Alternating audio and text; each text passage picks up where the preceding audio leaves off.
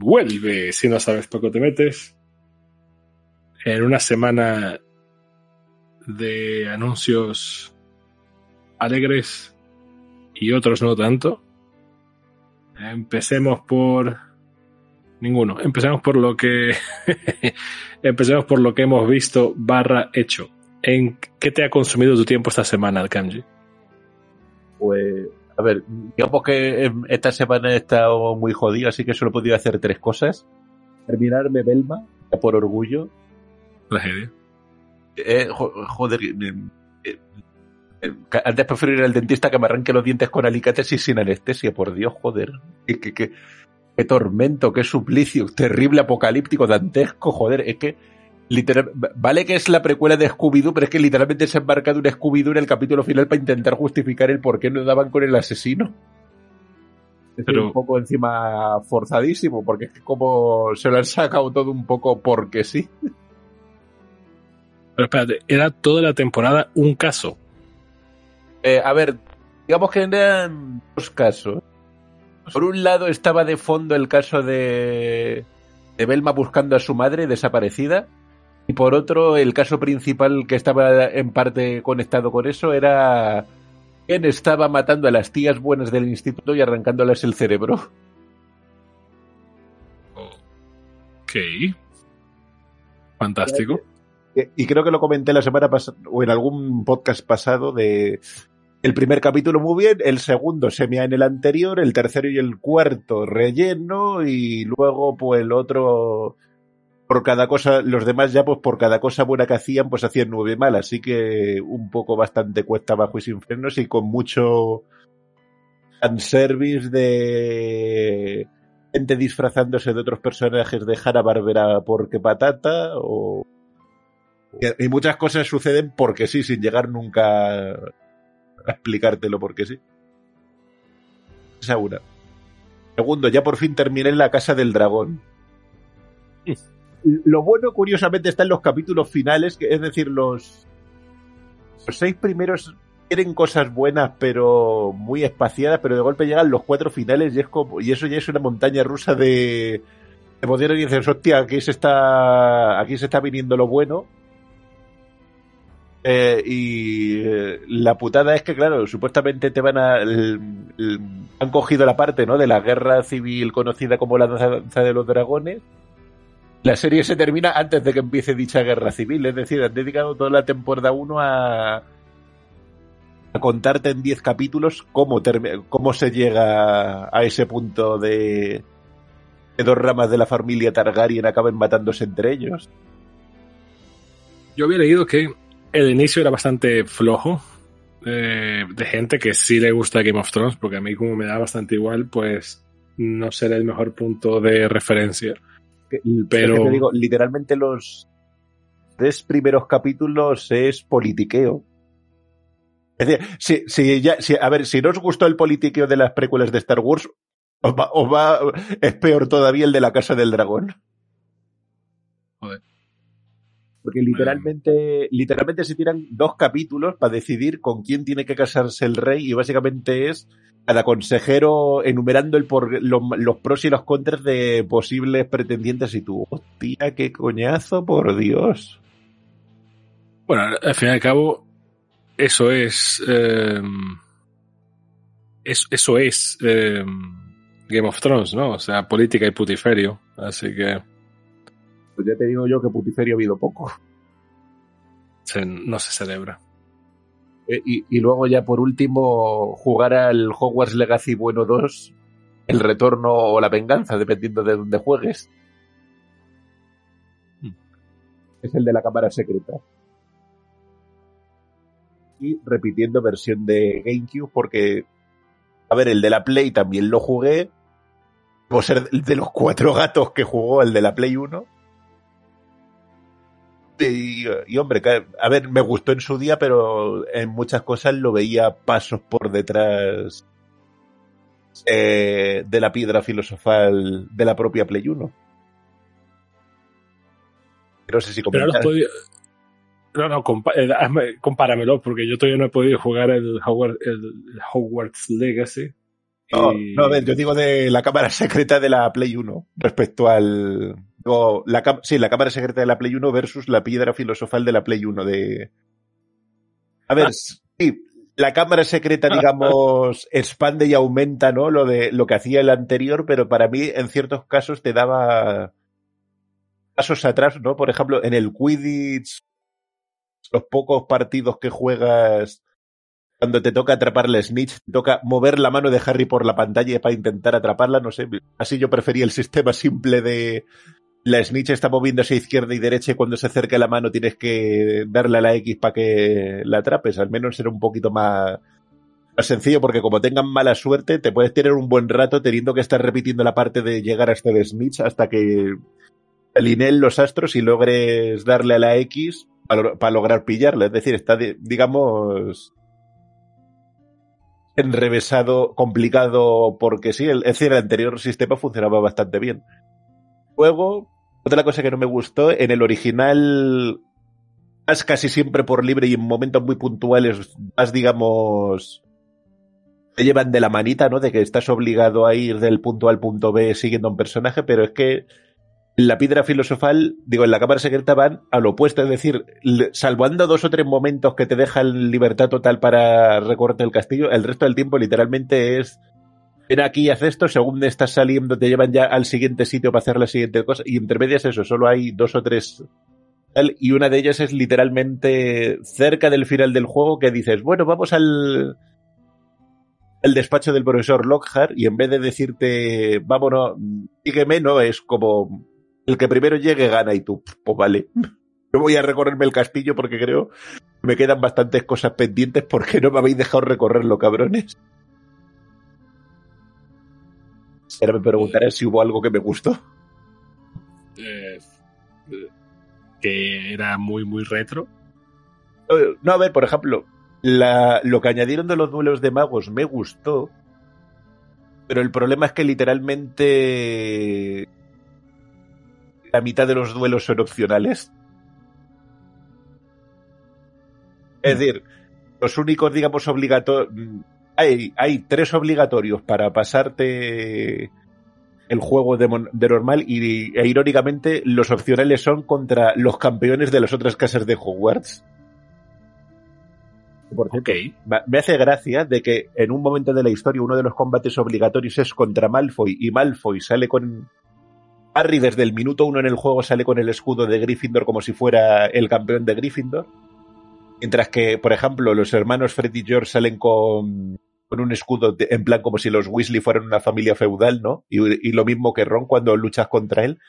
Pero luego luchas contra Draco Malfoy y por alguna razón Draco no tiene un escudo de su familia, sino que está con el escudo de Slytherin, pero luego, cuando te vas a enfrentar al campeón de Slytherin, es Draco Malfoy y es otro chaval que tiene también el mismo escudo y te quedas como...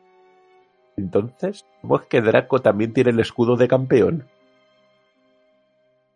Eh, porque no tengo ni puta idea. Imagino que dijeron, oye, no le va, ¿qué escudo le ponemos a Draco Malfoy? Nada, poner el de Si total, nadie se va a nadie va, nadie va a dedicarle tanto rato a, a pasarse los duelos de magos. Sobre todo porque encima el, te, venden el premio, que un premio que supuestamente va a ser el mejor premio de la historia y luego, a ver, no estaba mal, pero eh, ni de coña cumplía las expectativas. ¿Saben lo que el premio que te daban por ganar a los tres campeones de, de Hogwarts? Un cromo. No, tienes que sacarte casi todos los cromos solamente para enfrentarte a los campeones, es decir, te dicen, lo siento, solo me enfrento a alguien que tenga. Es en plan de. El de que es el que más pides, como. Necesitas todos los cromos salvo 5 para poder enfrentarte a mí tú. Vería más lógico que fuera en plan por niveles o tal, pero bueno, da igual. Después de ganar a todos, te dicen, vete ahora al torreón de los fundadores y tú, hostia, aquí tiene que estar el campeón supremo de Hogwarts, como, así que me espero o a McGonagall, Snape o Dumbledore, y cuando entras, Tienes una biblioteca que no puedes tocar nada excepto un libro del centro de la habitación que cuando lo interactúas con él te deja ver bocetos y concept art del juego. Pone tan mal. Está curioso, pero dices, joder, yo, después de todo lo que, la, de haberlas pasado putas para llegar hasta aquí, no sé, me esperaba al menos algún tipo de final boss muchísimo, aunque fuera o, por los loles enfrentarme a un Tom Riddle recién salido del diario. No, eso pedí mucho. Aparte que esos juegos para su época ya eran, ya estaban bastante bien. Eh, creo que estamos pidiendo de peras al olmo. Ah, bueno, sí, también. Otra cosa que encima cantoso. Hay dos, dos niveles del juego íntegros que están literalmente copiados y pegados del, del juego anterior. Uno es el Callejón Diagon. Ahí copiaron todo, pero es que incluso copiaron la introducción. Es decir, tú en la cámara, en la piedra filosofal, te sueltan ahí y te dice Hagrid, no me voy a la, no me voy a la, al pub, ¿no? A tomarme unas cervezas y le ves irse. Pero es que en la cámara secreta es lo mismo, te sueltan el callejón y te dice, bueno, yo me voy al pub a tomarme unas cervezas y es la misma escena con las mismas animaciones y todo. Con el único cambio que en uno es primavera y en el otro es Navidad. Así que en la única dijeron, pon un poco de nieve para que no cante tanto. Y luego otro es que decidieron un nivel en el que hay que ir persiguiendo a Ron mientras escupe babosas. Y decidieron meter los niveles de gringos del suelo que resbala de los cojones, pero en, el bosque de Hogwarts. Y tú, ¿por, qué no, no? El nivel que más odia la gente, vuélvelo a meter, pero esta vez con otra skin para que no cante tanto también, ¿verdad? Bueno, eh, en base a eso se mantienen los free to play modernos, ¿no? Así que tiene sentido. No, a ver, lo gracioso es, ¿no? Por ejemplo, de eh, el hall de Hogwarts según entras está igual, ese no lo cambian, pero es que después el resto del castillo te lo han cambiado, modificado y añadido bastantes cosas. Pero luego, por alguna razón, esos dos niveles están copiados y pegados tal cual, que parece, por lo que se ha comentado posterior, parece ser que los de Electronic Arts fueron bastante tocamorales, ¿no? De en plan, ellos, digamos, tenían varios equipos para cada versión, pero les decían, tenéis que incluir esto, esto, esto y esto. El cómo lleguéis de, uno a otro ya es problema vuestro. Yo creo que no lo jugué porque nada de lo que me estás diciendo me suena. Es que, eh, es que curioso, el, la piedra filosofal en Play 1 es el juego, bueno, es el quinto juego más vendido de PlayStation 1. Sin embargo, la cámara secreta no está ni en el top 110 de los más vendidos. Hmm. Joder. También te digo de que aquí en España yo recuerdo que el juego le pasó un poco como al Twilight Princess de GameCube, que la tirada fue limitada, ¿no? Lo siguiente, que yo recuerdo yo patearme varios, con mis padres varios supermercados hasta que encontré uno que tenía la última copia. Esto también, por alguna extraña razón, por, por llevarme la última copia me regalaron un mazo de cartas de póker de Harry Potter. What? A ver, no pienses algo muy elaborado, literalmente son... Una baraja con dibujos de Harry Potter. No, no, no son ni dibujos, son fotogramas de la cámara secreta sacados directamente de la película. Pero, ¿what?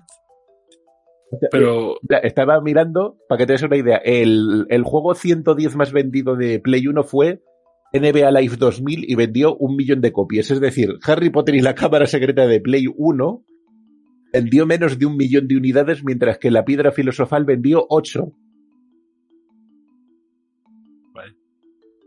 Em, no sé si hacer el chiste de que se desplomamos, que la segunda parte de Harry Potter en Play 1 se desplomó más que Sega no, está feo meterse con Sega. Siempre saludaba, ¿no? Siempre se daba. Em, bueno. ¿Y tú esta semana eh, a qué has dedicado tus menesteres? Pues no mucho, no te creas. Em, he perdido más tiempo de que me gustaría admitir jugando al juego de Switch más random. Eh, literalmente tengo el Fire Emblem Engage, eh, que está cogiendo polvo. Tengo el... ¿Cuál es el otro que sale hace poco? Ah, no me acuerdo qué coño fue que sale hace poco, pero tengo como, tengo como dos o tres juegos de Switch recientes cogiendo polvo y, y estoy jugando 51 juegos reunidos o no sé cómo coño se llama el juego ese de Nintendo. Que, que tiene juegos clásicos. 51 A ver, juegos. yo, ah, no, yo- yo estaba pensando en el de 41 juegos de siempre, pero ese fue de la DS. que por cierto, luego lo pues este- en la Wii.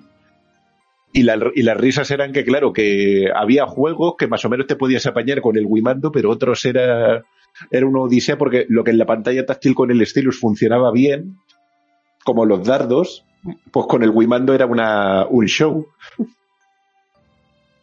Pues aquí es, esta es la versión evolucionada de ese juego, pero es eh, usa la pantalla táctil cuando quiere. Nunca me queda muy claro si si siempre se puede usar la pantalla táctil o no.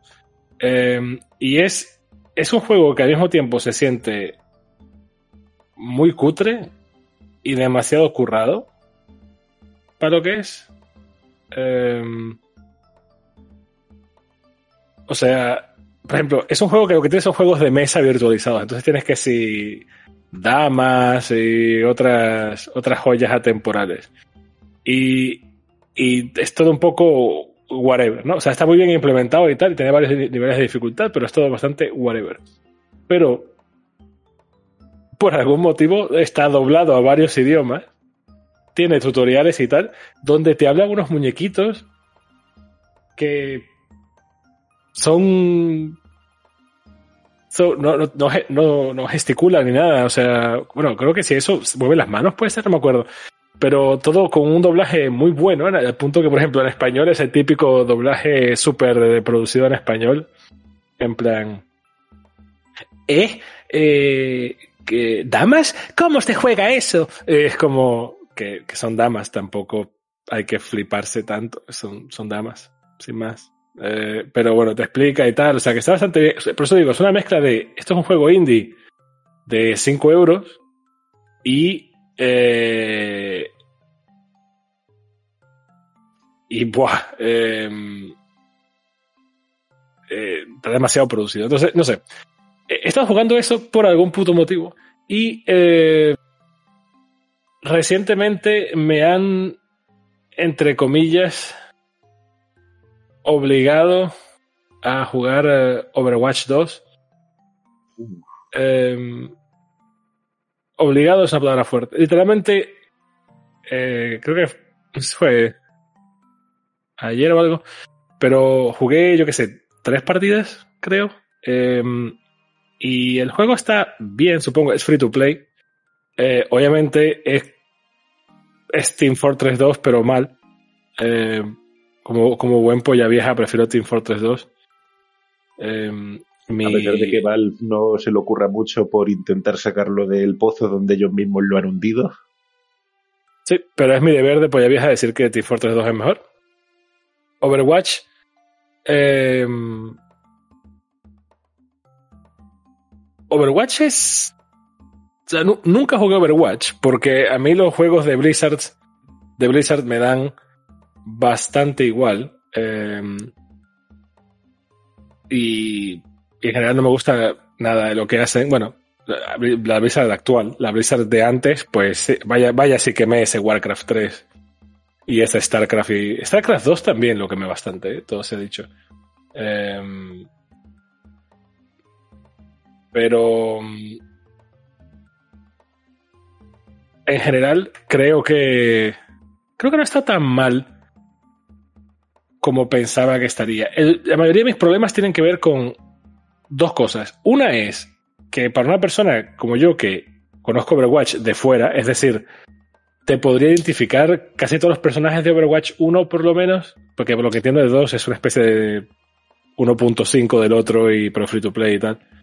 Em, pero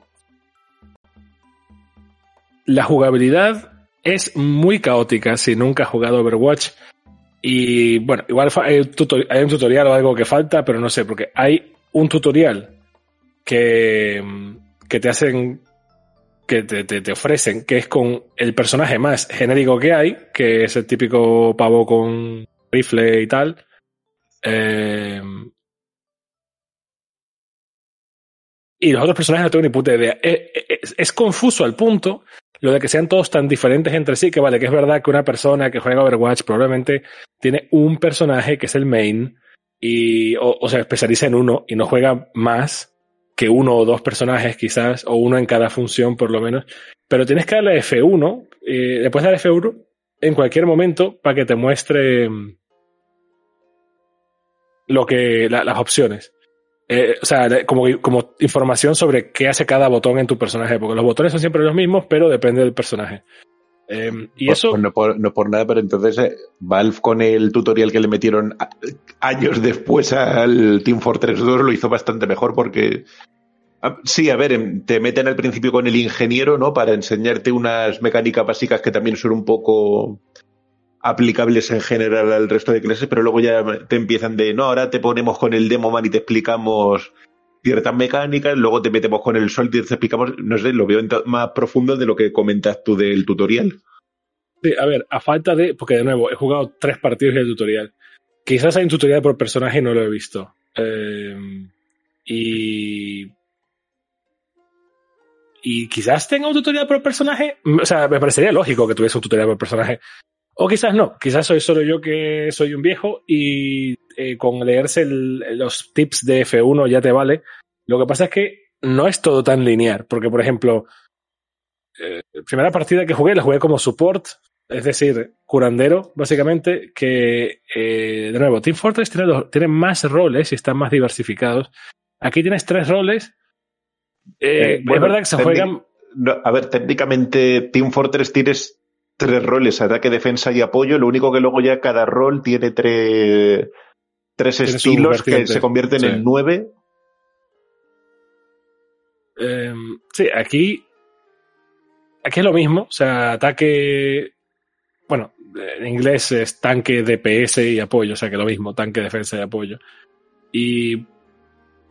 En general, en, eh, los, de, los que más jugué fueron los de soporte. Eh, y están bastante diversificados. Eh, por, un lado tienes a, bueno, de los tres que tenía disponibles para jugar, tenías a, Mercy, que es un ángel que va como volando y curando gente y tal. Entiendo que ese es el que más gente usa, por lo que entiendo como persona que no juega Overwatch.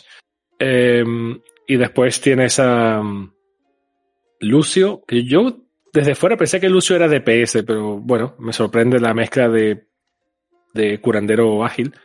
Y Uh, Moira puede ser, o, o, algo así, que es como si fuese un vampiro. Entonces, me, me parece interesante porque los tres son bastante diferentes en el sentido de que, bueno, la chica Mercy es bastante convencional, pero Moira no, Moira cura y después se le acaba la barra de cura que tiene y tiene que, que darle al, al dejarle al botón derecho para chuparle la vida a, lo, a los enemigos para poder darle vida a tus, a tus amigos.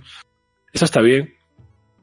Y Lucio es bastante confuso para quien nunca jugó Overwatch. Ciertamente fue la primera vez que jugué fue con Lucio porque tiene dos modos.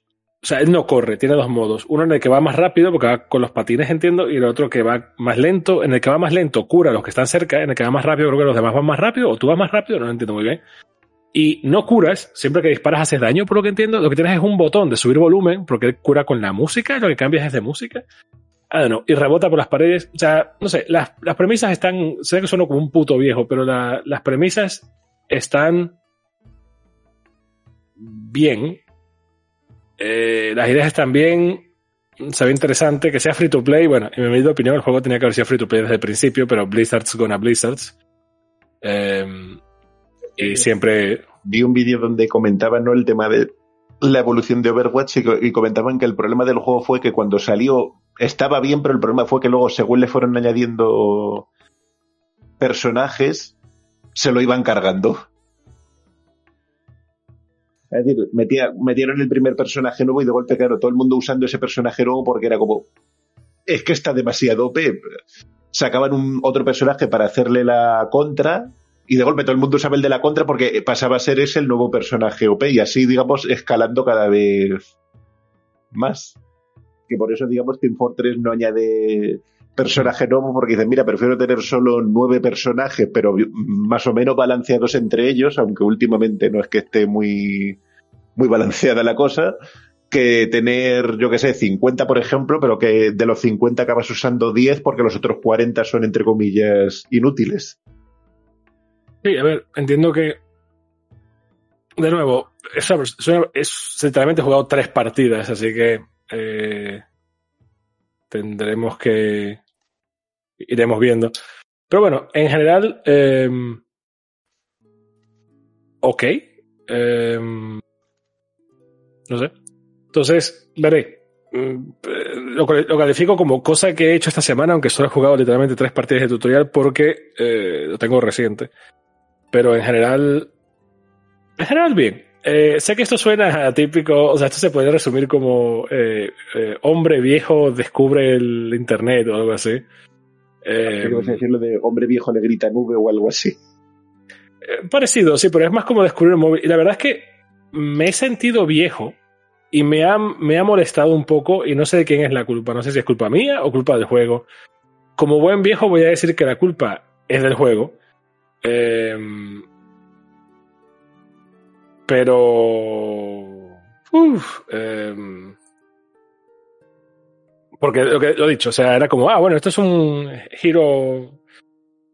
Hero Team Battle, ¿no? Vale, perfecto. Como, y va por roles como Team Fortress, vale, perfecto. Y ha sido como, espérate, ¿qué es esto? Eh, que son, porque son, porque era todo muy diferente. Y sobre el papel, me parece genial que sean todos, eh,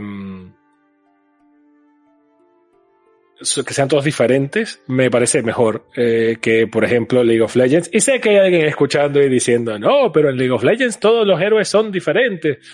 Eh, supongo, pero en lo, que, en lo que a jugabilidad se refiere, no tanto, porque tienes cuatro habilidades o tres o lo que sea, y la cámara es siempre igual, los personajes se pueden tener más menos vaina, moverse más menos rápido, pero es más o menos eso. Eh, te estás moviendo en general en dos dimensiones, eso te facilita bastante más el rollo.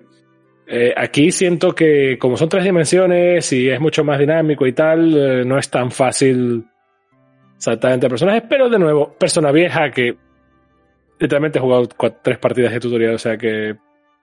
Eh, abrazadme. Eh, yo te digo, yo creo que lo comenté alguien, alguien alguna vez, yo me enganché a uno que era Monday Night Combat, que era básicamente Team Fortress 2 más MOBA, con cámara en tercera persona sobre el hombre en plan Resident Evil 4. Y, a ver, presumía de muchos personajes, pero también eh, te digo de que al final te dabas cuenta de que era, de que al final tenías más o menos los personajes del Team Fortress 2, pero que por ejemplo, eh, vale, sí, en Monday Night Combat el médico y el ingeniero son, están fusionados en una clase, pero es que de esa clase luego tienes tres variantes. Que tienes mm. uno que es literalmente que tiene una pistola para reparar y curar, que, pero solo cura uno, otro que repara y cura la mitad, pero puede hacerlo a cuatro a la vez, y luego otro que tiene una ballesta que puede hacerlo a distancia, pero con límite de. Mientras que los otros dos tienen munición infinita, pues el de la ballesta tiene que cada cierto tiempo recargar la ballesta. Ok, me cuadra. Por lo que dices, sí, tienes más personajes, pero sobre el papel son los del Team Fortress, pero con, con digamos tres variantes para cada personaje para intentar inflar los números. Ok, eh, no sé, como digo, veré eh, lo hemos jugado principalmente porque uno del grupo se ha puesto muy pesado con el puto juego. Eh, preferiría. O sea, yo lo quiero mucho, pero puta madre, preferiría haber jugado otra cosa. De hecho, mi mayor queja, por cierto, ni siquiera es con el juego en sí, es con Blizzard. Aparte, aparte de, lo normal de que los de Blizzard sean unos hijos de puta by, by default. Eh, y que no me gusta gran parte de sus IPs modernas y que me parece que su política de pricing y oh, don't you guys have, phones pero la cuestión es que en a ver cómo sale Diablo 4 la verdad es que me gustaría mucho que Diablo 4 saliese bien pero no tengo fe. Aunque de nuevo que se pierde. De nuevo volvemos a lo mismo. O sea no voy a decir lo de oh, Diablo Mobile porque a ver da pasta. Así que ya ves tú. Todos los juegos de Blizzard se han los han tenido que quitar de China así que drama. No me gusta World of Warcraft eh, porque no me gusta la política de precios, ni de jugabilidad, ni de actualizaciones, ni nada, nada, nada. Y. eh, y en general, todo mal. Eh, entonces. No. Lo del móvil no se los he hecho en cara porque, bueno, hay que comer, I guess, pero en general no me gustan los juegos modernos. Eh, Overwatch siempre he dicho que tenía que ser free to play y no me voy a bajar de esa burra. Eh, ahora lo es, así que se celebra. Sin embargo, todo el proceso de, o sea, Battle.net es una puta mierda. Yo no, o sea, lo siento, pero, eh, pero vamos a ver. Eh, yo tengo Steam. O sea, como todo, como, la todo, como. Sí, exacto, como toda persona con dos dedos de frente. En general, he probado todos los putos launchers. Eh, incluso los que no he querido. Nuevamente por presión popular, como suele pasar en estos casos, porque es como, "Ah, vamos a. Vamos a jugar esto, vamos a jugar aquello, y es como, bueno, pues. Supongo. Entonces, eh, Steam. O sea, teóricamente el mejor es eh, Go Galaxy sin duda, porque aparte de que es no es un DRM, te deja incorporar los demás para que no tengas que abrirlos y esto me parece genial. Entonces, GOG Galaxy es el mejor eh, y todos deberíamos apoyar a GOG y tal. Steam es la costumbre, Steam es literalmente el coche a gasolina que tienes, que, por mucho que quieras ser eh, pro ambiente y tal, necesitas el, necesitas el coche para moverte. Así que. Eh, Steam es un poco eso. Es como si juegas en ordenador, tienes, tienes, una, tienes una vaina en Steam, sí o sí. Y si tienes una Steam Deck ya, vamos, eh, impepinable. Eh, por la Steam Deck también me viene bien tener Steam. En general no me quejo. Me parece muy bien que Epic le haya pisado los callos a Valve porque Steam ha mejorado mucho en los últimos 2-3 años. Eh, gracias Es que a... cuando, cuando de golpe aparece una competencia que tiene tu mismo catálogo, pero encima cada, cada dos por tres estás regalando juegos, pues como que te entran los sudores fríos. Claro. Y encima tiene a lo que parece ser dinero infinito. Que no es que, no es que Valve no lo tenga, pero visto Valve también tiene dinero infinito. Pero no, no lo usan mucho. Eh, aunque desde luego hace falta tener algún nivel de dinero infinito para poder hacer cosas como la Steam Deck, que literalmente ha sido en plan, "Eh, nos apetece hacer una consola. Y, y obviamente no fue así, porque después tuvieron que hacer estudios y tal, y no sé qué, y ver, elegir distribuidores y tal, pero en general la idea fue como, estaría bien hacer una consola. Eh, y en general, Valve funciona un poco rara como concepto. Entonces, eh, Porque fíjate, sacaron, por ejemplo, el Steam Link, pero que luego lo abandonaron y lo sacaron como aplicación que podías instalar, por lo que cualquier TV box Android pasaba a ser un Steam Link. Y es como, ¿por, por, por qué, digamos, matar lo mismo que has creado para sacar dinero, que era jugar a juegos de Steam en la tele, pero sin tener que llevarte el ordenador? es que, por eso, por eso en general está bien. O sea, si tuviese que, que ordenar la vaina, diría Go Galaxy y después Steam. Y después de los demás, eh, tenías el Activision, ahora es Battle.net, eh, que es como lo mismo para las dos, para las dos cosas. Tienes el de Ubisoft, tienes Epic, tienes el Origin y me faltará alguno. De los que. Ah, el de Rockstar. Bueno, pues el de Rockstar me parece el más al pedo. O sea, a Rockstar yo solo le permito eh, eh, que tenga un launcher porque tiene la, IP más tocha del mundo. Porque, porque ya ves tú, para jugar GTA y Red Dead Redemption necesito hacerme una puta cuenta de una vaina aparte y no sé qué. Es como, chico, arrancado en Steam. O sea, ¿qué? ¿Qué? ¿Qué? O sea. Pues eh, encima, lo peor es que tienen el, el, en el Midnight Club Los Ángeles metieron el mejor DRM del mundo, con la forma, pero el problema es que ese mismo DRM hace que ahora mismo no puedas jugar tampoco al juego. Por eso. Eh, y ese, es- ese es todo mi problema. O sea, Ya, ya. el más inútil. dirás, ¿cómo cojones lo han hecho?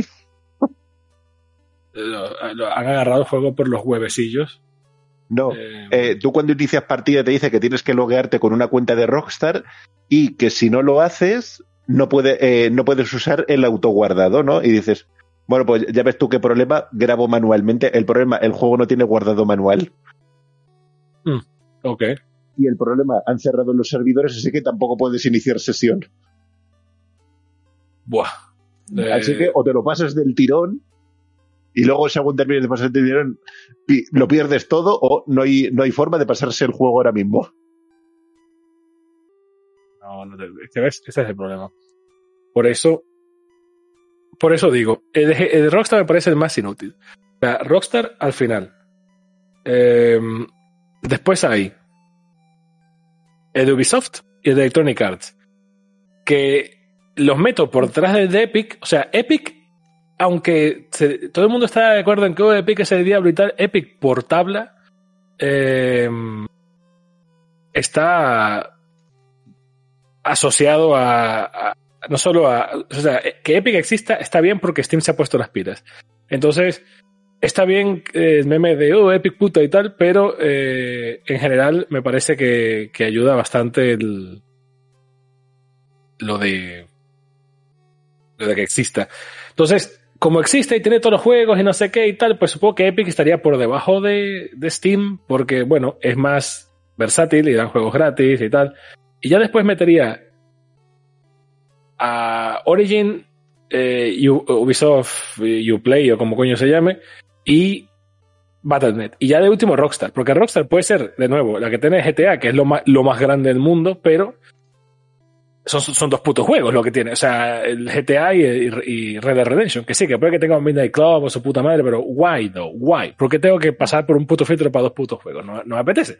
Pon lo que se arranque en Steam, sin más, y ya está. Entiendo que pueden hacer ese flex, porque, de nuevo, es GTA, así que, y por eso lo han hecho, porque es mi juego y me lo follo como quiero, pero todo mal. Quitando Pero, eso, me parece también- más ridículo. También te digo de que, por ejemplo, eh, EA se sacó de la manga Origin por culpa de Valve.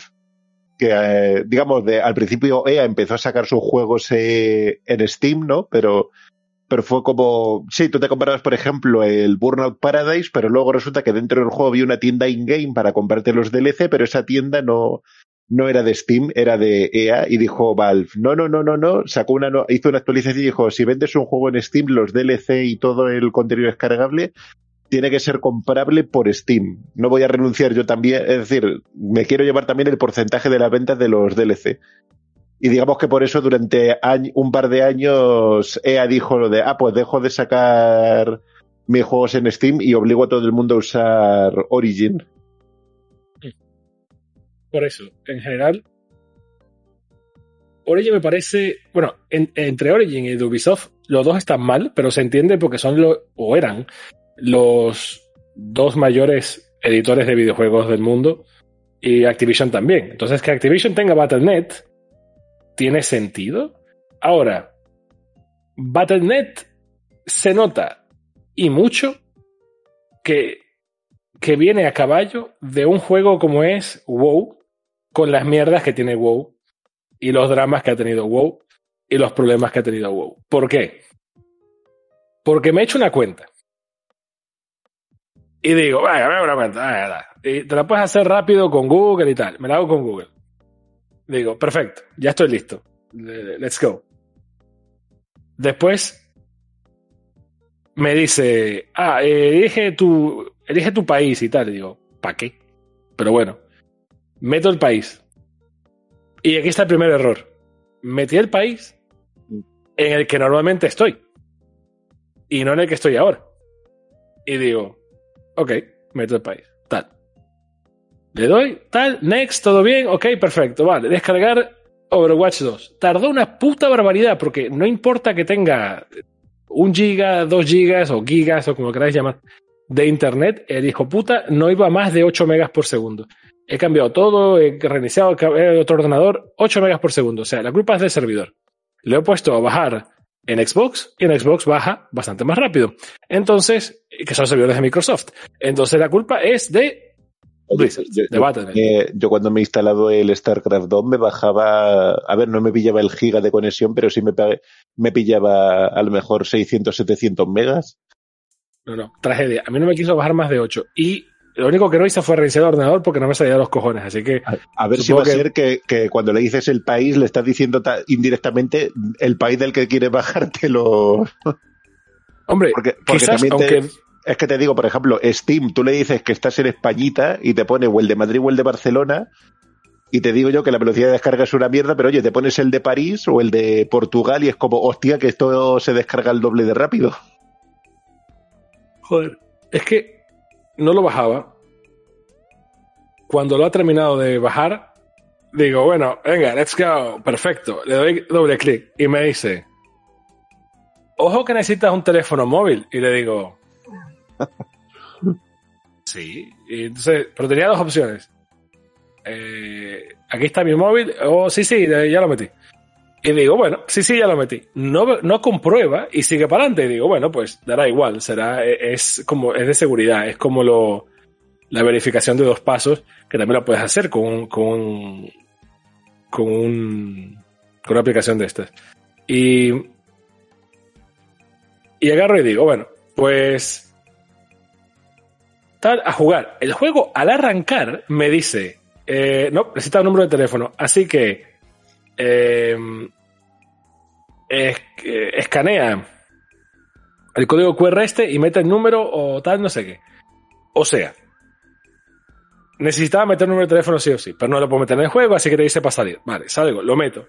Meto el número de teléfono y me dice, no, no puede ser un teléfono de prepago. Y le digo, ¿cómo? Si no pasa un teléfono de prepago, ¿qué prepago? Gilipollas. Entonces voy y lo meto. No, tal. Resulta que, tonto de mí, metí un número de teléfono y como no estoy en el mismo país que dije que era, no lo come. Y entonces digo, pues, fácil. Cambio el país y ya está. Es tan fácil como ir a mi perfil y cambiar la, la vaina. Pues no. Dice que no, que su polla morena. Y dice que hay que contactar el soporte y no sé qué. Pero Inmediatamente a continuación dice, no, hay que, tenemos una herramienta automatizada. La herramienta automatizada te permite tal. Y digo, ah, bueno, si es una herramienta personalizada, no, una herramienta automatizada no puede ser tan lento. Voy, le doy pim pam pum. Resulta que me dice, eh, ok, eh, tienes unas preguntas aquí que tienes que responder. Y las preguntas son mierdas en plan, ¿cuál es el último personaje con el que jugaste en Heroes of the Storm? que es como, ¿quién juega eso? o eh, las últimas cartas y el tipo de booster que te salió en, Hearthstone, o cuál es tu el, nombre de tu personaje de World of Warcraft, y le vas dando skip y te dice abajo en plan, ah, seis skip eh, que faltan, y no sé qué. Y es como, ¿qué es esto? Eh, y claro, no, no, puedo responder a esas preguntas porque literalmente me acabo de hacer la puta cuenta de Battle.net y digo, pues eh, no, no avanza. Entonces se, ha, se, ha, se, ha, jodido el proceso. Digo, bueno, empiezo otra vez. Empieza el proceso otra vez. Eh, agarra y me dice, eh, meto cualquier mierda en los campos que tengan sentido basado en mi conocimiento de, personajes y cosas. Me dice, ok, vale, perfecto. Y me dice, le doy a next y aparece un formulario que pone, vale, para cambiar de país necesitas enviarnos un comprobativo de residencia y nuestro soporte lo verá en un plazo no mayor a 30 días. Y claro, te puedes imaginar mi cara de gilipollas viendo esto y pensando, que me acabo de hacer la cuenta. O sea, encima dicen en el proceso de creación, de, cambiar tal, que pone, pone algo así como... Eh, ¿Cómo es? Pone algo así como que, ah, tiene que tener 20, tienes que tener menos de 20 euros en compras, porque si no, no te deja. Porque si lo haces, puedes perder las compras y no sé qué digo, pero, pero ¿esto qué es? O sea, yo me he cambiado de país en Steam y me deja, y lo peor que pasa es que si, si cambias de país porque estás en otro país, o no te deja comprar según qué cosas, porque estás en otro país, porque me ha tocado estar de viaje, no sé qué, y típico que estás trabajando un mes, dos meses fuera, lo que sea, y digo, tengo que cambiar Steam, porque si no me deja tal, te deja cambiar, pero si cambias muchas veces o quieres cambiar de vuelta, te dice, oh, tienes que pedir a soporte, pero literalmente es chat, le digo, escucha, necesito cambiar este, me dice, ah, ok, eh, listo, ya está, porque te ven el IP. Y si lo haces muchas veces seguidas, te preguntan por qué coño y qué coño está pasando. Entonces ahí tienes que dar una justificación, porque claro, estamos hablando de una vaina donde normalmente hay mucho dinero y una cuenta de Steam como la mía, que tiene, yo que sé, 3.000 juegos ahí dentro, normal que me pregunten, espera, escucha, ¿qué estás haciendo con tu vida? ¿Está todo bien? Normal. Pero una cuenta de Battle.net, que encima tiene un filtro que pone, ah, no se puede cambiar si, Si no tienes 20, 20, si tienes más de 20 euros. Si tengo menos de 20 euros, entonces ¿qué más te da? Déjame cambiarlo automáticamente y ya está. Y pone, no, porque es para evitar que no sé qué. Conclusión. Digo, bueno, borraré la cuenta y empezaré otra vez. Borrar la cuenta no te deja, es un formulario también. Y cuando le vas a borrar la cuenta, te dice, bueno, puede tardar hasta 30 días. Y es como, what?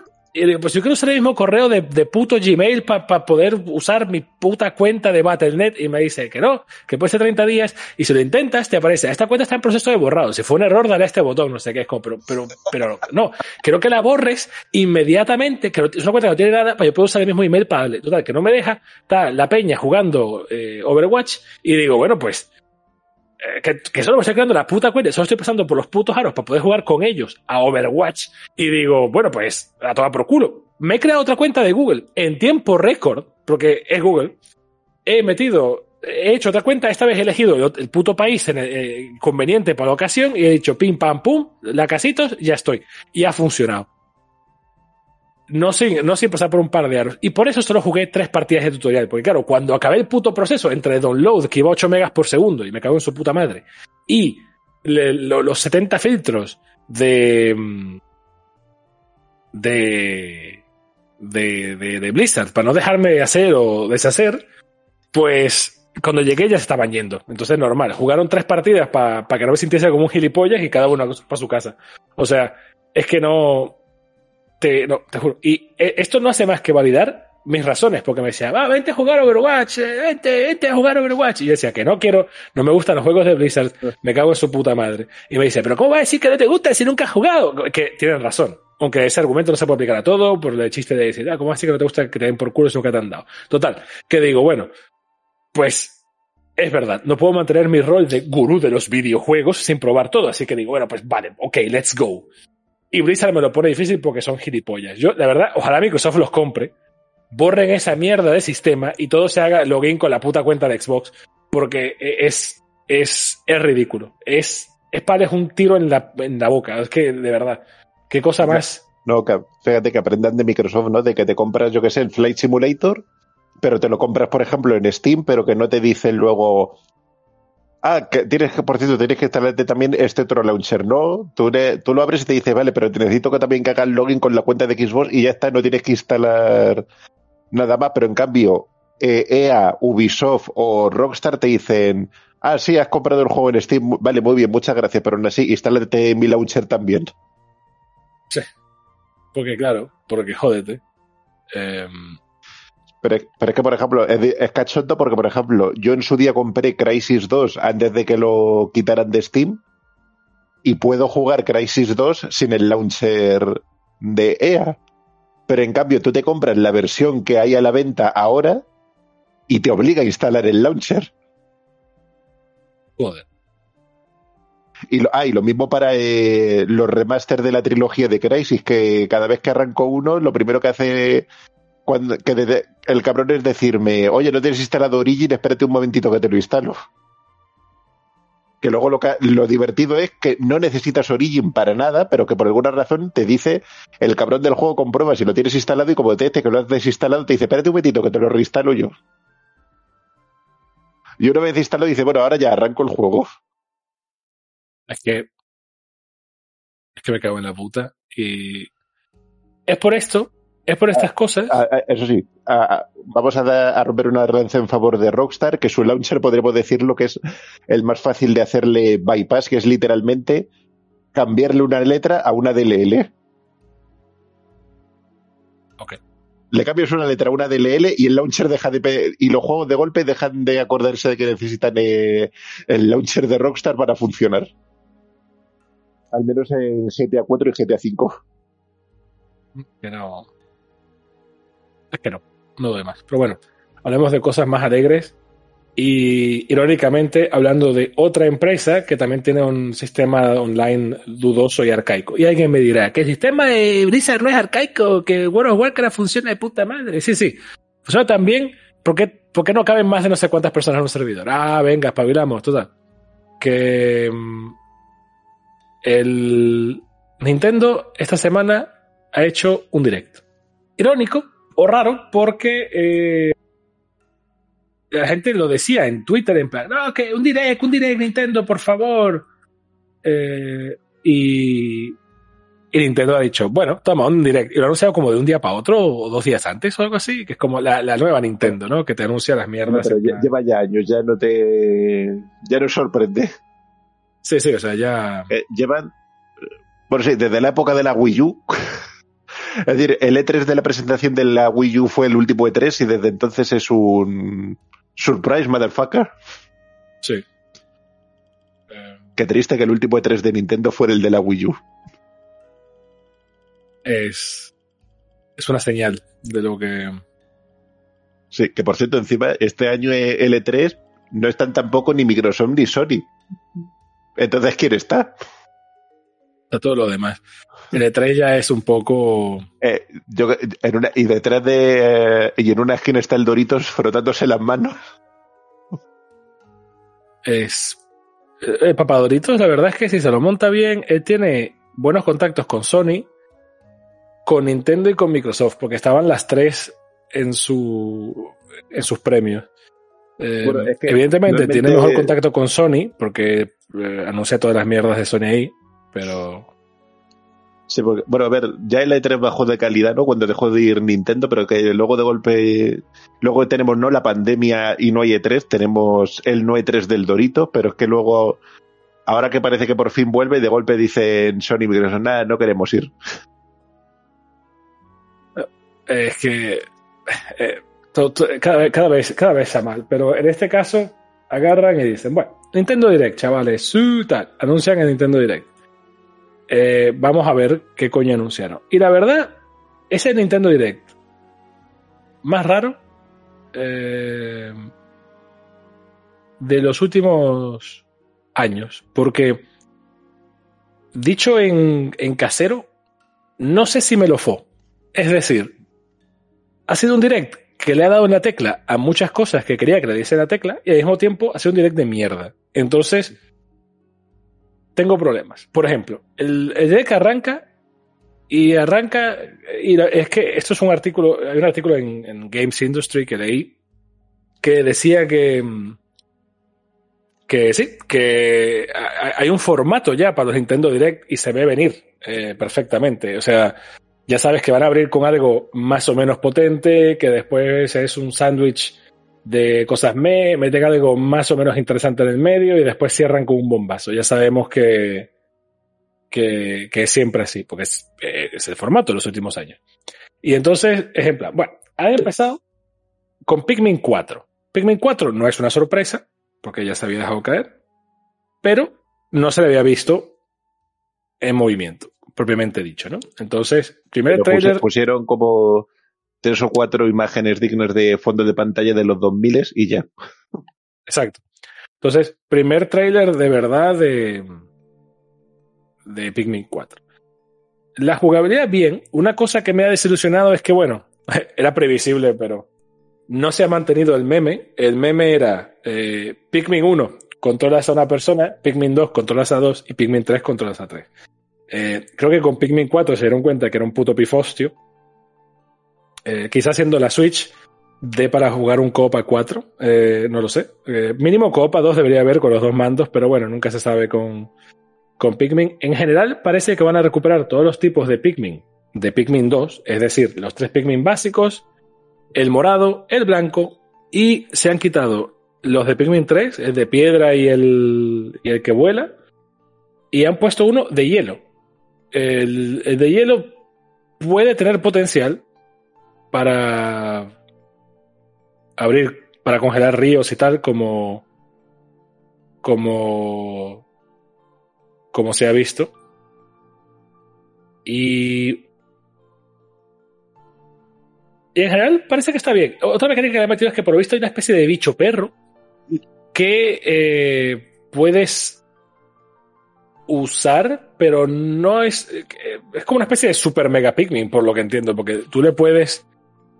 Le puedes guiar, le puedes decir que ataque cosas y tal. No sé, parece interesante. Y la chica protagonista, creo que es una de las. Estoy, vamos, no, no he fijado, pero estoy casi seguro que es una de las protagonistas, o, o bueno, la, porque eran, eran todos hombres menos ella, de Pikmin 3.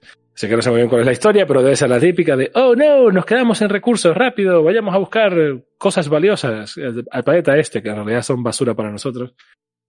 Y en general se ve bastante bien y sale el 21 de julio, o sea que se celebra bastante y tiene buena pinta y vamos, yo Pikmin me lo follo, vamos, o sea, eso es, eso es así. Eh, no, o sea, andaré a hostias con quien haga falta porque con Pikmin no se jode, ¿no? Y, y me parece importante dejar eso lo más claro posible. Entonces, empiezan con Pikmin, todo bien, ¿no? O sea, en general, 10 sobre 10, eh, aquí tienes mi voto y tal. Después, empezamos con lo malo, porque ah, una expansion pass de Xenoblade Chronicles 3, eh, volumen 3, que sale en febrero, ah, a nadie le importa. bueno, sé que, hay, sé que hay muchos fans de Xenoblade que están pensando, perdón, eh, encima tiene un poco de fanservice porque ahí están que las ropas de Shulk y otras cosas de ese rollo. Eh, así que, bueno, parece que por lo menos es mínimamente interesante. Eh, no te sé decir. Pero um, una expansion pass, es como, ok, una expansion pass. Vale. Después, Samba de Amigo, que eso se había medio filtrado antes, o sea que para los que estamos más dentro del rollo, pues no, no fue tan sorpresa. Sí, pero digamos que esta sí que es muy de, muy de nicho. Más, que, más todavía que Shenmue. Sí, y es lo típico que todo el mundo dice, eh, no, es de amigos, una saga mítica de no sé qué, pero nadie se la compra, nadie le importa, porque es un juego de ritmo, pero por lo que sea, no ha pegado tan, no, pega tan fuerte como Taiko no Tatsujin, que es el de tambor, o el bombo, no sé cómo coño se llama eso. Eh, no es Dance Dance Revolution, que también está medio muerta. Y, y no es Guitar Hero. Entonces. Eh, es que encima es, digamos, te dicen, es una saga y tú no. Es literalmente un juego que estoy viendo. Un, dos, tres, cuatro. Lo han, el mismo juego lo han sacado cinco veces. Eh, en, primero en arcade, en Drinkas en Japón, luego en Drinkas Estados Unidos, luego hay una versión 2000, otra vez para arcade, y luego la de la Wii. Pero es que encima las canciones son siempre las mismas. Eh, y aquí tienen los derechos, pues no las va a soltar. Y, por eso digo... pero, fíjate, la de la, cuando salió la de la Wii. Eh, uf, me pilla, vamos. A ver, de salió... Hecho... Es que claro, buscas Samba de Amigo y te sale que sale en el 99 y te dices, coño, ya, pero en el 99 sale la de la... La de la Wii cachondo mental. Yo quiero saber... De hecho, te digo una vaina, me parece raro que no haya salido antes en Switch, porque ah. si hay una consola que grita, si hay un, juego, perdón, que grita Switch a los cuatro vientos, uno de ellos es, sin duda, Samba de Amigo, porque tienes dos Joy-Con y el juego se juega con dos maracas. O sea, es que no puedo pedir más. Sí, pero ¿sabes cuál es el problema? Me voy a comer un... A ver, sorprende. La Switch Lite. Ah, bueno, sí, eso lo pensé también. De hecho, cuando estaba viendo, un amigo me mandó un mensaje y pone, jaja, y esto con la Switch Lite, porque él es muy fan de la Switch Lite. Y me mandó algo así como, no, nos han puteado los de la Switch Lite. Y. Y le he escrito literalmente algo así como, jódete. Eh, porque a mí la gente de la Switch Lite me da asco. Eh, lo siento, soy así de, de, de Ultimate. Porque o sea, obviamente fue creada como alternativa ligeramente más barata y para gente más joven y tal, porque no tiene tantas piezas que se mueven. Había mucha gente que solo quería la Switch para modo portátil y tal. Pero me jode porque gracias a esa mierda, Nintendo literalmente y Nintendo y todas han asumido, ah, espérate, si ya, si ya antes era fácil decir, no, no vamos a usar las funciones de Joy-Con porque whatever, ahora sí que no los van a usar porque no sea que la gente del, de, la, de la Lite se quede sin poder usarlo. Nintendo lo ha hecho dos veces. Y sin embargo, luego no, les importa, y luego no les importa sacar un Switch Sport que te obliga a usar los Joy-Con. Por eso digo, con el, con el Adventure y con el Switch Sport, literalmente han dicho, pues lo compras. Es como. A pagar. Pues vale. Encima, los compras para jugar en esa pantallita porque no se conecta a la televisión. Eh, entonces, what's up with that? Eh, bueno, puedes intentar conectarla, pero no vas a poder porque le falta el chip para enviar la señal a la televisión por el USB, que hubo gente que compró un, un dock extra de Switch y, un, y uno de USB macho macho para conectarla. Y claro, luego las risas de, oye, ¿por qué cuando conecto la Switch Lite al dock de la Switch no saca imagen y, los de Nintendo? Ah, es que no tiene el chip para hacerlo. Sí, por eso. Es que. No sé, la, Lite es un error. Entonces, sale este juego, este juego grita Switch a, los cuatro vientos, me parece, me parece perfecto, me parece fantástico. Me caso con él. No sé si lo voy a comprar, eh, porque... El problema es que este juego se ha quedado, entre comillas, obsoleto, quiero decir. Ahora la gente le, va, no tiene nada que hacer cuando en la misma consola tienes el Just Dance. Exactamente. O sea que te tiene que gustar mucho las maracas. Que encima a Amigo, que es como se llama el mono, le quitaron el sombrero de mariachi. Entiendo que se dieron cuenta que era muy racista. Eh, aunque era muy raro porque se llamaba Samba de Amigo eh, y Samba es de Brasil y Amigo llevaba un sombrero mexicano. Eh, no sé, era como América Latina, el videojuego. Es un poco. Un poco ya tal. Pero bueno, veré qué tal sale. Probablemente se come una mierda en notas de un 7 o un 8 porque siempre hay un ceguero por ahí luchando por dándolo todo y tal. Y, bueno, ya veremos. Después, anunciaron un par de cosas que ya tal. Por ejemplo, Fashion Dreamer. Es un juego de... Es una casa de muñecas virtual. Está gracioso. Creo. Porque le dirán, es que no podemos llamarlo los Sims. Es que ni siquiera, porque por lo que he entendido, es literalmente solo ropa. Eh, o sea, no hay, no, es ni para comer, ni trabajar, ni nada. Es ah, ah, ropa, o sea, para arriba. es una, versión pocha del imagina ser diseñadora de moda. Sí, algo así, pero con online, para copiar los diseños de otras personas que te gusten y sacas como fotos, no sé. Habrá un mercado para esto. Eh, no sé si está en Switch. Eh, pero bueno, suena un poco a proyecto que era para el, metaverso y dijeron, bueno, sale para Switch, whatever. Bueno, teniendo en cuenta la de que a, día de hoy sigue anunciando en, la, en Navidades el, el juego ese para niñas de diseña tu propia moda, pues digo yo que tendrá bastante público, ¿no? Sí, supongo, pero es que esto no es, bien diseñado. A ver, no sé cómo es la jugabilidad de. En fin, no sé. No quiero perder mucho tiempo con este juego porque obviamente no soy el público y no quiero insultarlo y estoy muy cerca de insultarlo por inútil. Pero eh, sale este año Teóricamente creo que sale todo este año, lo que indica también que quizás es el último año de la Switch. Eh, pero bueno, también es inicios de año, o sea que. Bueno, sí, también dijeron lo de que en el año fiscal no presentaban iTunes, sí, pero el año fiscal termina en marzo, es decir, que igual en abril es, es otro surprise motherfucker. Por eso, eh, mucha gente estaba en plan, ah, van a presentar la Super Switch ahora. No te niego que tenía un 0,1% de esperanza, porque pensé, bueno, igual, igual eh, la anuncian en plan, sale el mismo día que el Zelda, jaja, y ya está, pero era muy cogérsela con un porro, pero, pero no, al final, eh, nada. Eh, y, y bueno, en general, me parece que ese juego está tendrá su propósito. No sé. Sale este año. Después anunciaron una expansión, eh, o sea, otra, eh, es de Nintendo por lo menos. Dead Cells Return to Castlevania, que sale el 6 de marzo, que es eso, es una, es una expansión, por lo que entiendo, de Dead Cells, pero, bueno, con Castlevania y eh, me encanta que hace mucho énfasis en la música, tiene 50 y tal músicas y tal. Eh, creo que creo que te creo que puedes eh, reclutar a Lucard y a no me acuerdo el nombre del otro, pero es un Belmont. Eh, y el, el, boss final es como Drácula o algo así. No sé, está bien y mejor esto que nada, porque eh, no nos dan un Castlevania y no nos lo van a dar. Eh, es decir, mejor esto que el juego de diseñar moda. Bueno, para mí también, sin duda, pero no sé, lo veo un poco.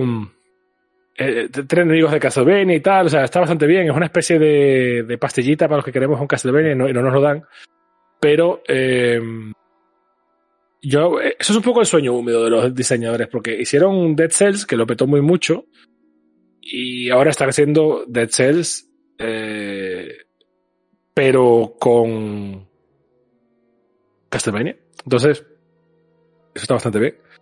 Y eh, se celebra mucho. No sé, está bien.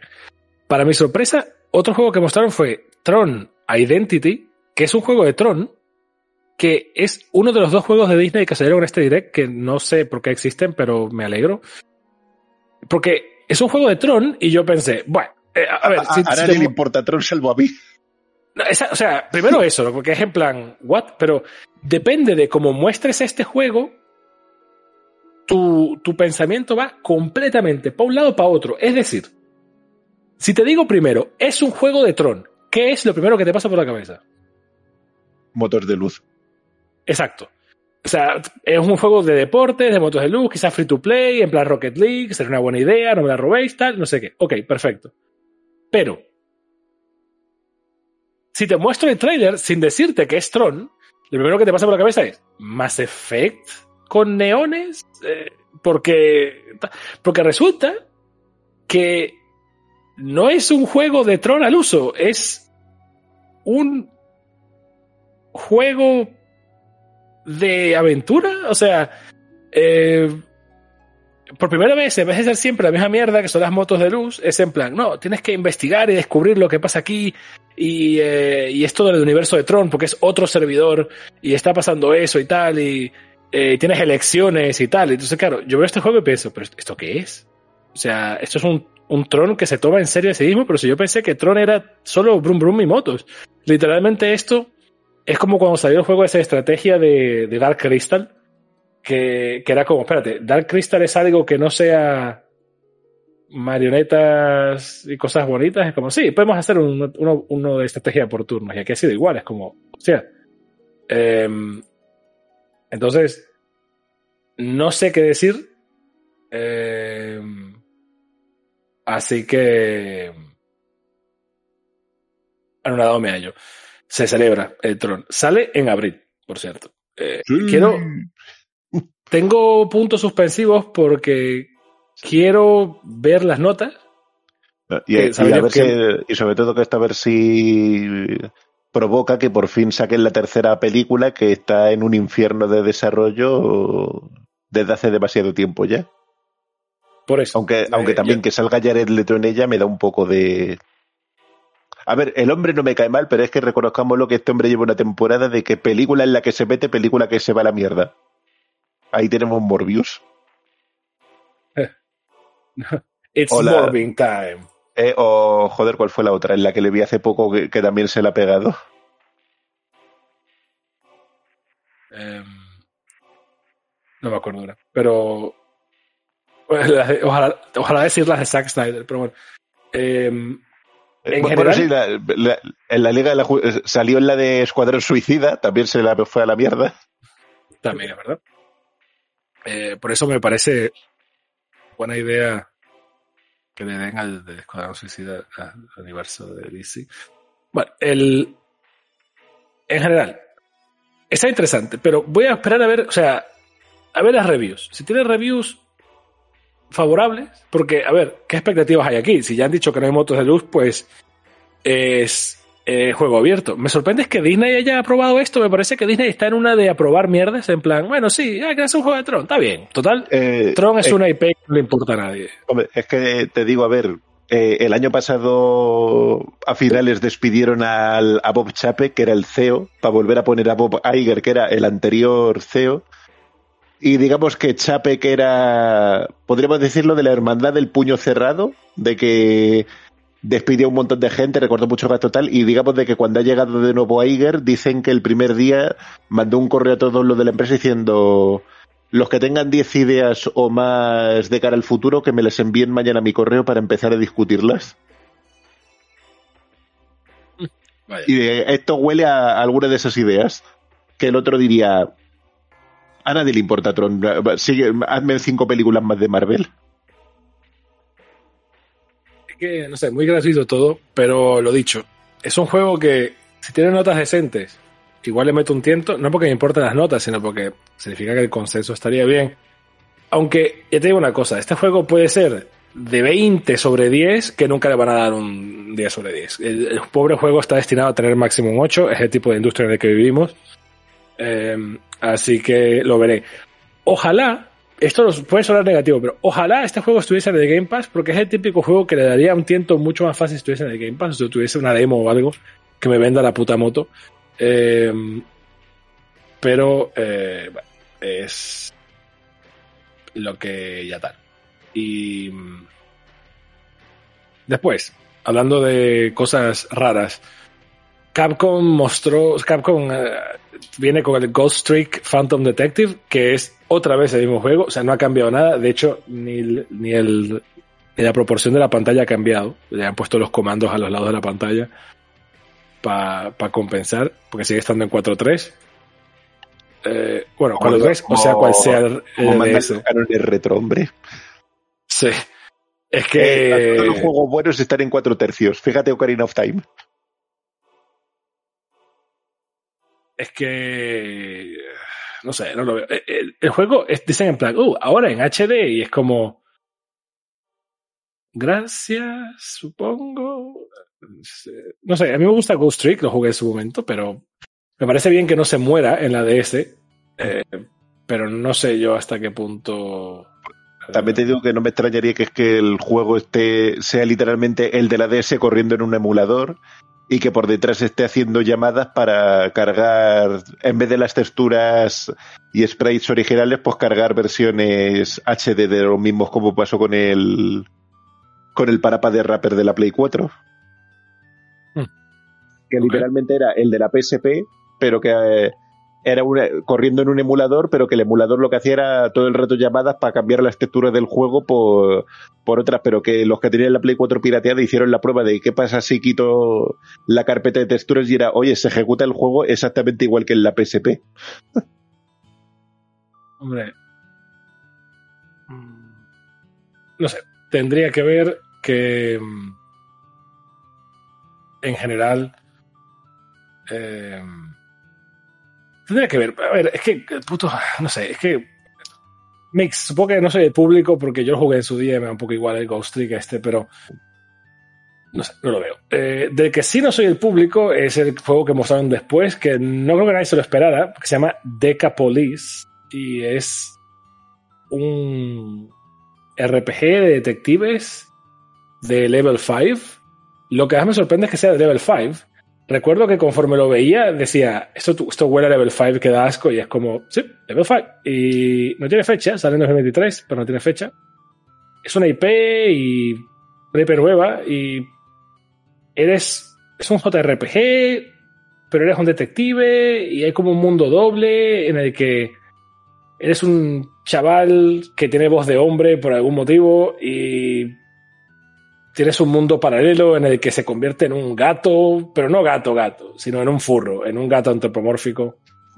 Eh, eh, pues, no sé, es todo muy raro, todo, o sea, le le doy beneficio a la duda porque, bueno, es level 5, pero tremenda furrada, ¿eh? O sea, es que no... Pinche furros. Sí. no, no, no, no sé cómo procesar esto y me parece todo muy raro. Le doy beneficio, de nuevo, le doy beneficio a la duda porque es level 5. Y bueno, eh, veremos. Eh, no, no tengo mucha fe. Después mostraron otro trailer de Bayonetta Origins, Cereza and the Lost Demon. Sale el 17 de marzo. Y el juego está bien. Ha mostrado un poco, un par de cosas más, pero honestamente no me parece, o sea, no quiero ser malo ni nada, pero no me parece un juego de 60 euros. Eh, la verdad. Eh,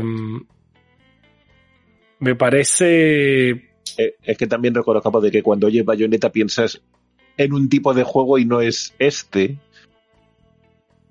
Que no es por echarle mierda, ojo, que igual luego nos calla la boca, pero La verdad es que el. Se ve como un juego indie. O sea, esta- estas son las cosas. Que eso no es malo per se, pero. Estas son las cosas que, que el, el- el mundo funciona raro. Es decir, si este juego fuese un indie eh, en plan, yo qué sé, eh, como uno que también se anunció aquí, que es uno de dos animales y tal, eh, pues nadie daría caso, pero como sea bayoneta y, y todo eso, pues vende más solo porque es bayoneta. Eh, no lo acabo de ver. Eh, no sé, yo lo voy a probar y lo voy a jugar probablemente y tal. Tengo curiosidad porque si es Platinum haciendo algo que no sea tan Platinum, puede ser interesante. Eh, pero vamos, serias dudas. Eh, y en general, no sé. Después Nintendo, de nuevo, otro Expansion Pass, porque... Nunca, uno no es suficiente. Sí, o sea, todo sea por... Que ese servidor sea, con por- Windows 98 no se paga solo.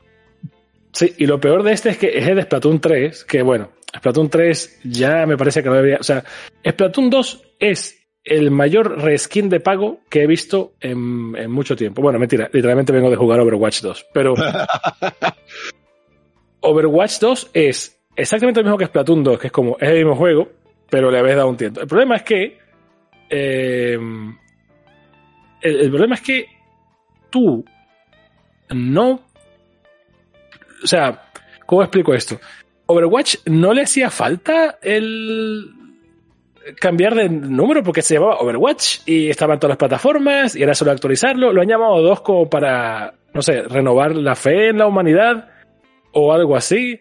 Eh, de verdad que no sé. Mientras tanto, eh, Splatoon 3, Splatoon 2 lo sacaron porque eh, Splatoon, que es de Wii U, se murió ahí. Nintendo saca juegos por consola. Ergo tuvo que ir a. a, a Switch. eh, y como ha ido a Switch, pues. eh, Era eso Vale. o ponerle un deluxe en el nombre. Exacto, entonces han optado por el 2 que me parece bien, pero pues, ya que estaban, podrían haber hecho como Mario Kart 8, es decir, sigue para adelante. El, o sea, Mario Kart 8 Deluxe y le han metido expansiones y tal, en vez de ser Mario Kart 9, que mucha gente se queja, pero a mí me parece bien. Me parece mal que las pistas de la expansión sean una puta mierda, pero eh, en general la idea me parece bien. Y las pistas no están mal, pero no están tan trabajadas como las del juego base, porque de normal se limitan simplemente a coger las eh, que ya tienen, HD, un poquito de chapa y pintura, lo justo y necesario para que no cante tanto y ya.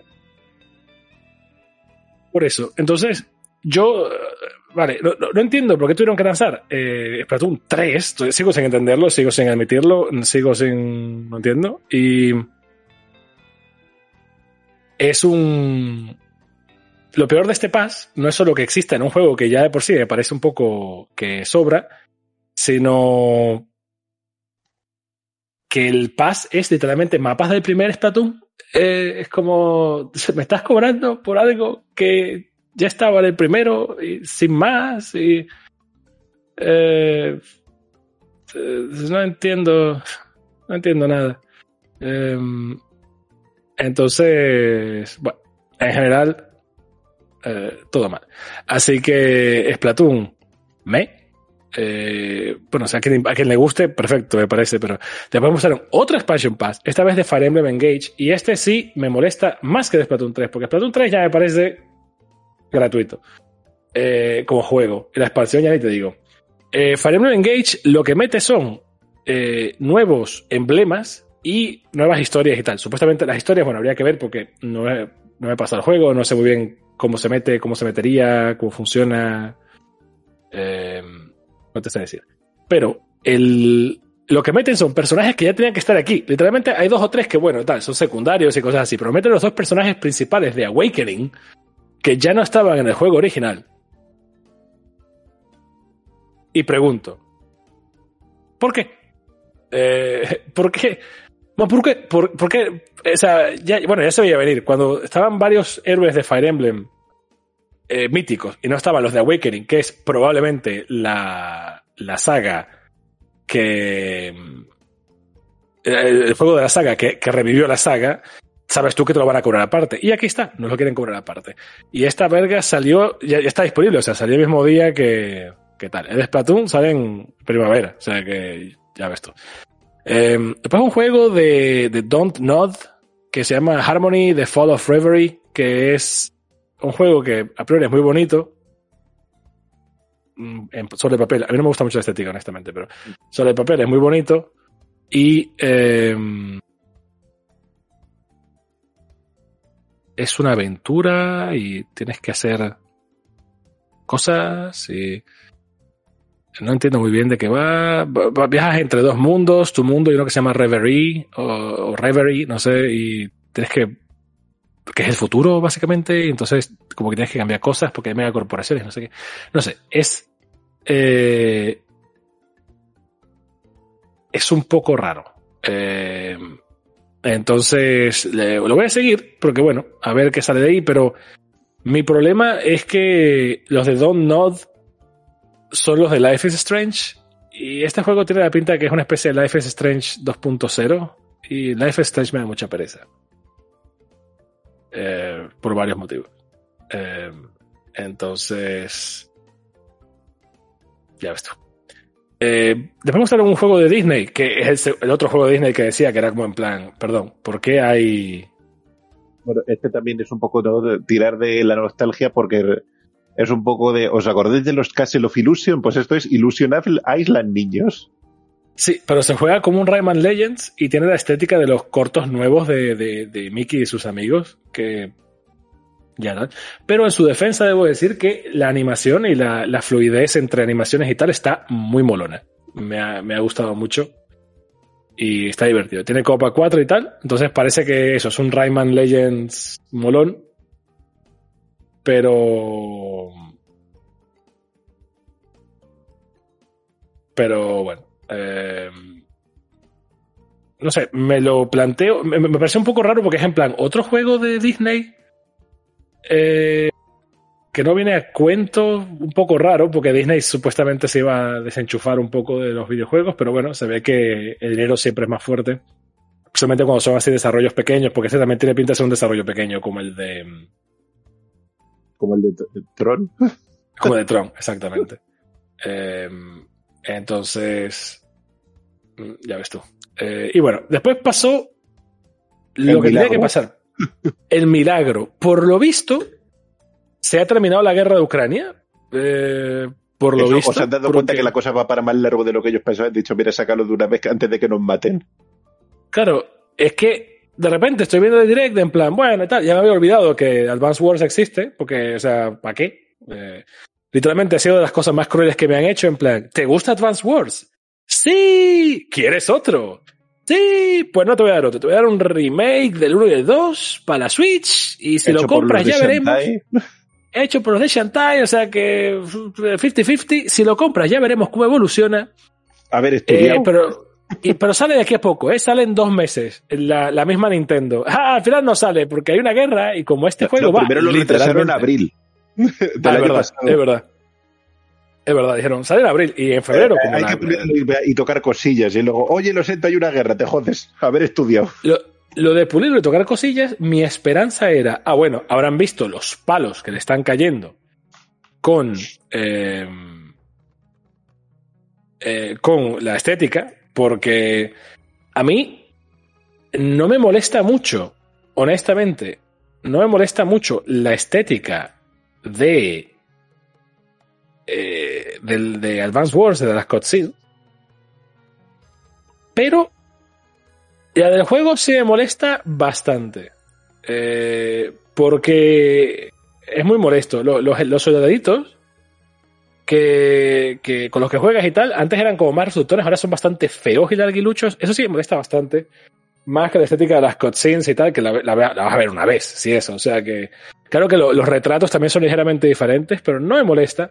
Me molesta más en el juego. Entonces, como dijeron que lo atrasaron para corregir unas cosillas, pensé yo, en mi inocencia, que, bueno, igual corregían eso. No cambiaron nada, por lo visto, y después se acabó atrasando un año prácticamente, porque sale ahora el 21 de abril de 2023, o sea que literalmente un año. Eh, por... No sé si llegaron a decirlo, pero si no lo dijeron literalmente, creo que quedó bastante claro que. Eh, eh, que era por la guerra de Ucrania. Entonces, no, no, dijeron que, era por la guerra de Ucrania y esperaban a, que la situación mejorase, pero yo creo que se han dado cuenta que la cosa va a ir muy para el largo y que obviamente esto no pueden tenerlo eternamente en el congelador. Sí, porque, puf, ¿qué, ¿qué, van a hacer con este? ¿Qué van a hacer con este juego si la Switch, por lo que parece, tiene este es su último año y quizás la próxima salga en Navidad, no se sabe? ¿Qué van a hacer con este juego? ¿Se van a meter por el ojal? Entonces, claro, eh, han dicho, bueno, pues se saca ahora o nunca. Lo que significa que oficialmente ha acabado la guerra, por lo visto, según Nintendo. Lo que no me ha gustado mucho. Eh, la guerra acaba cuando nosotros digamos. Efectivamente. Lo que no me ha gustado mucho, me ha parecido incluso un poco guarrada, es. Si te fijas, el trailer no muestra nada de gameplay. Nada. Es una cutscene nada más. Eh, no sé si les habrán dicho a los de Shantai en plan, bueno, hagan ahí una cutscene o...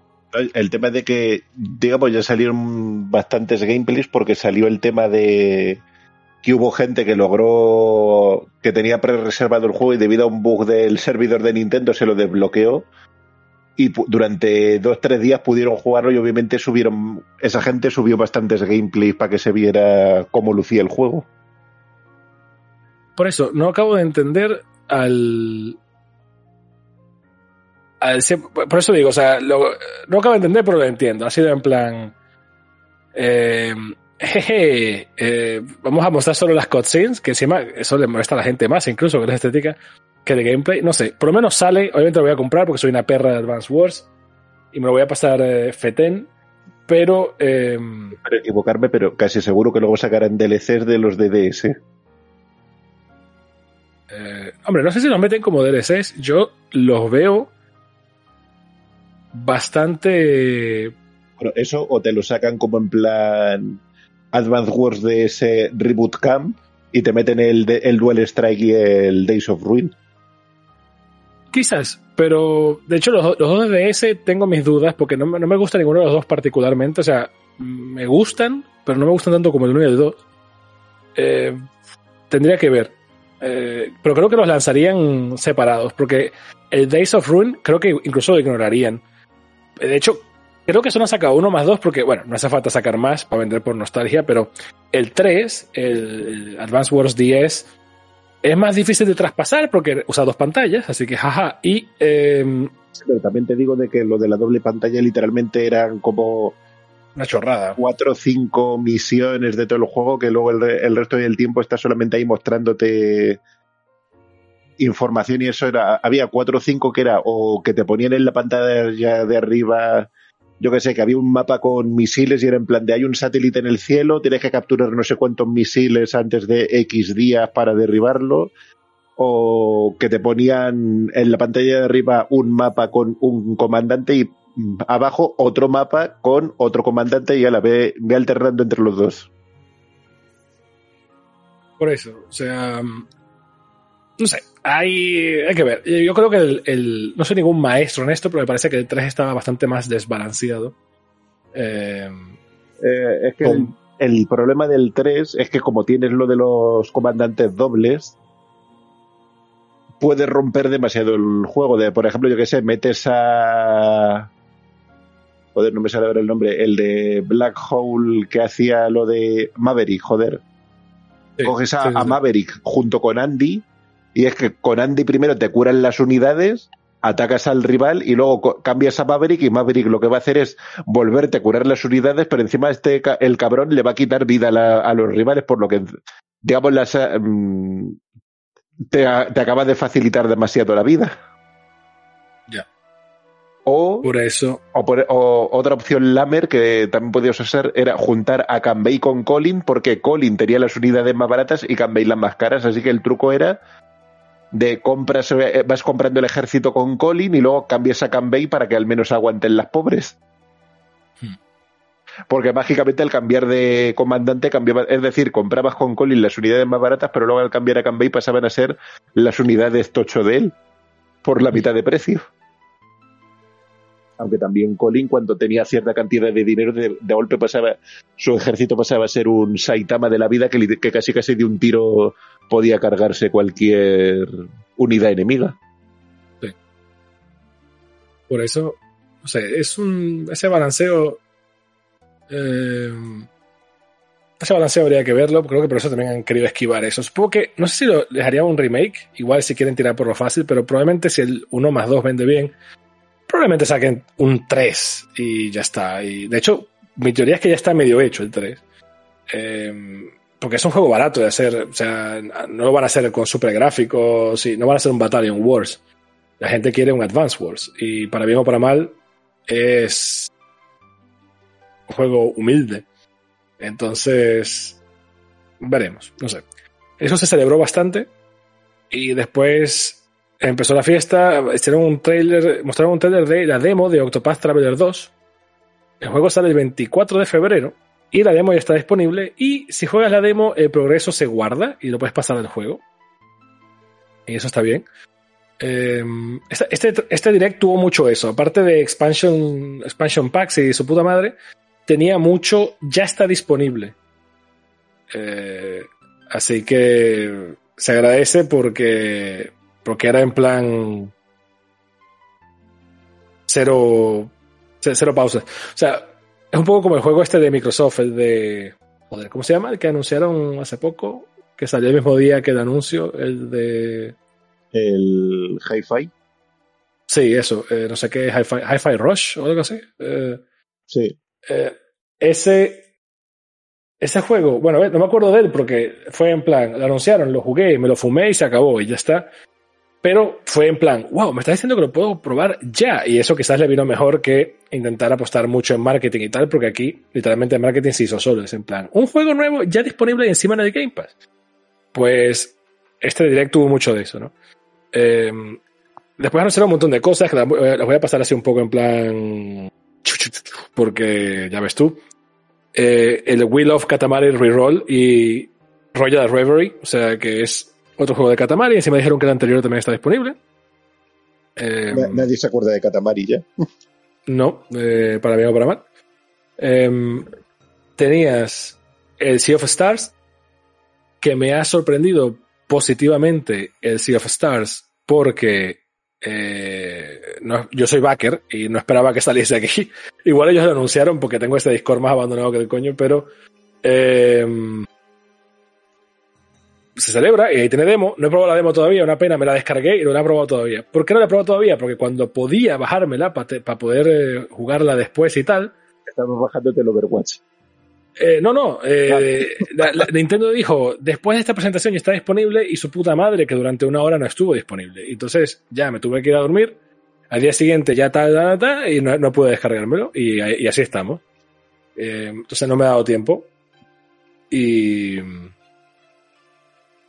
y tragedia es lo que hay, y tragedia es lo que tenemos, y tragedia es lo que. Eh, así que. Así que tal. Pero después, Omega Strike, que es. Omega Strikers, teóricamente, que es un juego que me. Es una especie de. Eh, Windjammers, pero por equipos. Eh, puede estar interesante, no lo voy a negar.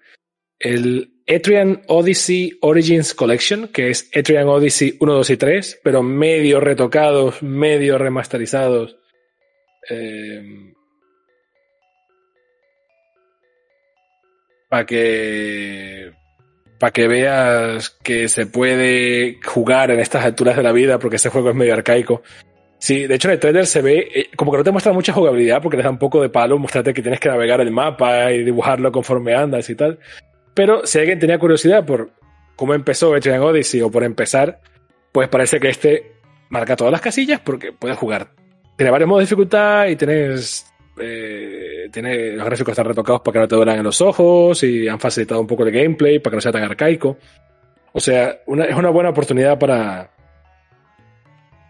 para. para meterse, ¿no? En, el, en la saga. Eh, después, y sale el primero de junio, por cierto, o sea que todo bien. Kirby Return to Dreamland, to Dreamland Deluxe sale el 24 de febrero. eh, este estaba más que anunciado. Simplemente han mostrado un epílogo de Magolor, eh, que es el bicho ese que es como un fantasma. ¿Qué tal? Le han hecho una historia parecido al, al Bowser Fury de, del, último Super Mario. Eh, y. Y bueno, está curioso. Este juego, la verdad, me da pena, porque los Kirby siempre me dan un poquito de pena. Porque los Kirby están currados. No, no todos. Hay Kirby que ya se verán en su momento. Pero los. Los, Kirby, hay dos tipos de Kirby. O es un Kirby al uso, que significa que es eh, el primer plataformas que le puedes dar a una persona, es el Baby's First Platformer. O estamos hablando de Kirby experimentales, como el Air Ride o aquel de la Wii U que era, Kirby era como una bola y tenías que dibujar unas líneas para que tal. O los de Game Boy o de Nintendo DS que eran siempre Kirby raros. Nunca era un Kirby al uso, era siempre usar a Kirby para mierdas raras. O, eh, o aquel de la Game Boy Color que venía con acelerómetro. Exacto. O sea, siempre lo meten en mierdas raras. Y sí, es verdad que se presta a ello. Encima el de la Game Boy no, no usaban ni la cruceta, sino que literalmente el único gameplay era ese, mover la, la Game Boy. Por eso entiendo que sigue la filosofía de otros juegos de Kirby, que es en plan ser accesible y ser facilito y tal. Eh, pero bueno, ha metido en epílogo. El problema es que los Kirby's normales siempre están súper currados y llenos de detalles y mierdas y contenido y todo. Entonces, no sé, eh, me parece que esto está curradito. Me da pena porque no creo que mucha gente lo vaya a comprar porque como es una especie de remake y... Eh, así que... No sé. Eh, me da un poco de pena porque creo que no va a vender lo suficiente. Nintendo siguiendo con. siendo Nintendo. Eh, en Nintendo Switch Online anunciaron que ahora hay juegos de Game Boy y de Game Boy Advance. Siendo que los de Game Boy Advance son para la, el Expansion Pass. Porque, claro, como es mucha potencia, necesitas el Expansion Pass para este tipo de juego. Pero sí, eh, irónicamente son los más fáciles de emular. Porque literalmente la CPU de la Switch es retrocompatible con la CPU del Advance.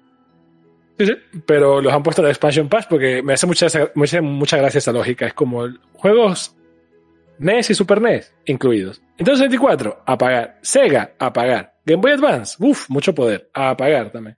Lo dicho, es... a mí no me da como intentar sacar una juego de la Sega Saturn. Por eso, es... Que Switch eh, podría moverlo bien, pero también dirán que, que, igual no les compensa el dolor de cabeza que sería programar el emulador de la Sega Saturn. Por eso. Eh, es cuanto menos cuestionable. No sé. A mí no me hizo mucha gracia esto porque, no sé, a mí la, el Switch Online, es que entiendo que, que está bien, que es como una consola virtual, pero no, así que Sí, pero es que fíjate, eh, dice, vale, sí, la Wii tuvo la consola virtual, ¿no? Y, tuvimos NES, Super NES y Nintendo 64, pero no tuvimos ninguna portátil. Wii U repetía la consola virtual y pero encima añadió juegos de Game Boy Advance y, eh, pero, y de, pero luego tenías, por ejemplo, ¿no? la 3DS, que la 3DS sí que tenía juegos de la Game Boy, la Color y la Advance, y digamos que era Switch, que es los dos mundos, pues era un poco de cajón, ¿no? De que tarde o temprano tenían que llegar. Lo que sí ya veo casi imposible, la DS. Eh, la DS, la verdad es que es una pena porque basta con girar la Switch en vertical y ya está. Sí, no, pero el, también el tema es de que, claro, mmm, habrá juegos de que hagan, digamos, pero también lo de girar la pantalla te puede valer para bastante juego, pero por ejemplo en el Brain Training había que girar la consola a 90 grados. Ahí ya no te vale el truco de poner la Switch en vertical. Por eso, es... No sé, no, lo acabo de ver. Nintendo es muy rara con esto, es como que no quiere hacer, no quiere ganar dinero. Y, No quiere, Y pero me molesta. ciertas cosas sabe que va que van a tener éxito sí o sí sin, sin esforzarse. Ya, ya, es que, es que se hace dinero gratis. O sea, Nintendo es de esas cosas que vende. O sea, tú, tú, tú sacas una consola virtual. Vale que. O sea, dentro de lo que cabe, yo creo que este, este approach es mejor, es más económico, porque es en plan. Es un precio más. Mucho más asequible. Si quieres jugar ROMs. Sí. Que pagar, que comprarlas en la consola virtual, porque la consola virtual, seamos honestos, era un poco caro. Que si cinco pavos por según qué juegos era como, Dios. eh, Y, y según iba subiendo consolas más potentes, la cosa iba mayor. Por cierto, hablando de ROMs, cuando terminemos del direct, también comentar el, el Golden Eye, tanto de Xbox como de Switch, que hay también para cortar bastante. lo habrán emulado mal para variar. Eh, lo que sí está bien emulado y que me, es- me ha sido una grata sorpresa, pero no demasiado sorpresa, porque era un poco secreto a voces. Eh, Sí, bueno, Sí, pero a- al final ha sido un secreto a voces a, a tercios. sí, era el Metroid Prime Remastered. Me hace ¿Qué- gracia. Porque el rumor decía que era el Trilogy. Sí, y bueno. Y, y era como haber estudiado. Em, me hace gracia porque, a ver. Creo que nadie esperaba el Trilogy de verdad, porque la Nintendo moderna no, no es de por teatro Trilogy. Sí, Lo que pero pasa es que- que es la misma que te vendió. Me refiero, era en plan de. El, el Trilogy sería portear tres ROMs a la Switch. Ya lo han hecho con el Mario All Star. Es verdad. Eh, ¿Dónde está tu Dios ahora? Claro, pero eh, no, no fueron capaces de poner el Super Mario Galaxy 2, eh, que me cago en su puta madre. Encima era un juego de GameCube y uno de Wii. Y uno de la 64. Sí, y todo mal. Que a ver, la podía haber lanzado, pero no sé, han optado por esto. De todos modos, no me molesta tanto porque es remastered, porque, bueno, pero he visto comparativas y... eh, a ver, no es un remake porque no está hecho de cero, pero... Que eh, el nombre remaster, no remake. exacto, pero le han cambiado los assets todos, o sea, se ve bastante bien. Sí, a ver, Eh, eh, yo te digo, he visto varios vídeos de gente, digamos, de confianza, ¿no? Que entiende tanto de programación como de temas de porteo y mejoras de juegos. Y todos coinciden en que no es el de GameCube, es el de Wii de la Trilogy. Porque el de GameCube tenía ciertos efectos gráficos que se perdieron cuando lo pasaron a la Wii con el, con el Trilogy y esos efectos siguen desaparecidos en este Metroid Prime Remaster, pero también es verdad que han comentado que hay algunos efectos que en el, en el original y en el Trilogy están y en el Remaster han, han desaparecido. Que ponen el ejemplo de que el cañón de energía cuando lo cargabas te iluminaba las paredes y las habitaciones, pero que en este no ilumina una mierda. Es verdad. que no saben No si es por un bug o que digamos que como han cambiado un poco también la ambientación y han metido efectos alternativos y tal, que es digamos el nuevo enfoque, estilo artístico que buscan. Y luego también otra cosa que han confirmado es el motor que usa Retro Studios de normal. Y es un poco lo de la paradoja del barco de Teseo, porque eh, Prime 1 y 2 corrían en una versión modificada por retro de, de Unreal 2, pero es que luego eh, Corruption y el Trilogy corren sobre una versión modificada de una versión modificada y ahora en Switch tenemos la versión modificada de la versión modificada de la versión modificada. Por lo que sigue siendo Unreal o ya es otra cosa. Bueno, no sé exactamente. Me ha sorprendido, eso sí, una vez más, el timing del anuncio, porque era en plan. Em, bueno, está aquí el juego. Por cierto, ya lo podéis jugar. Ya está disponible. En digital. En físico sale el 3 de marzo o algo así. Em, o el 22 de febrero. No está muy claro qué día exactamente es cuando sale, pero Eh, vamos, que. que me ha gustado bastante. No, no, le, no le he comprado en digital porque, como soy una perra del físico, pues eh, estoy esperando a que me llegue porque ya lo he reservado. Pero eh, lo que he podido ver online, que spoilers, I guess, aunque ya me pasé el juego como dos veces, eh, se ve bastante bien. Y me parece. mm, No, no, no, a ver. a ver, obviamente, a ver, el juego original corría a 480p, tanto en Wii como en, en GameCube, en las dos versiones. Este va o a 600p en, en portátil o a 900p en modo dock.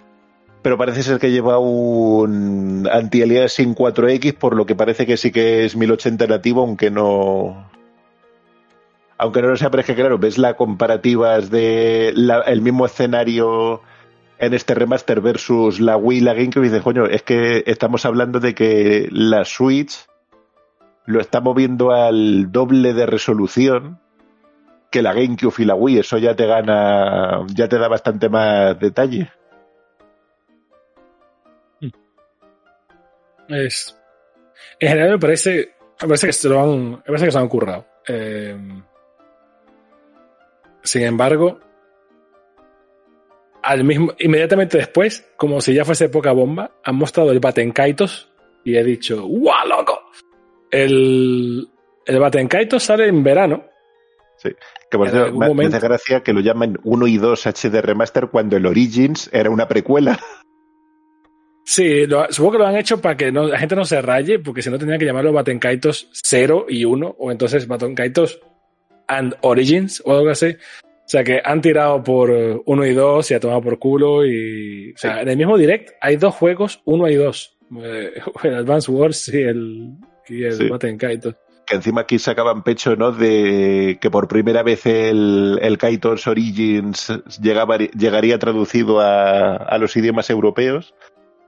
Y a ver, no quiero decir que sea la misma traducción, pero es curioso porque hace un año se publicó ya una traducción fan para español, italiano, alemán y francés del Kaitos Origins. Curioso, ¿no? Sí, por eso. Porque, Por eso no ver, sé. me- Porque es que, a ver, eh, para el que no lo sepa, Baten Kaitos sí salió en, estado, en Europa, pero el Origin se quedó en Estados Unidos, solo en inglés. porque. su puta madre. Porque Después la nos GameCube no vengamos en la una Wii. mierda porque nos la comprasteis, cabrones.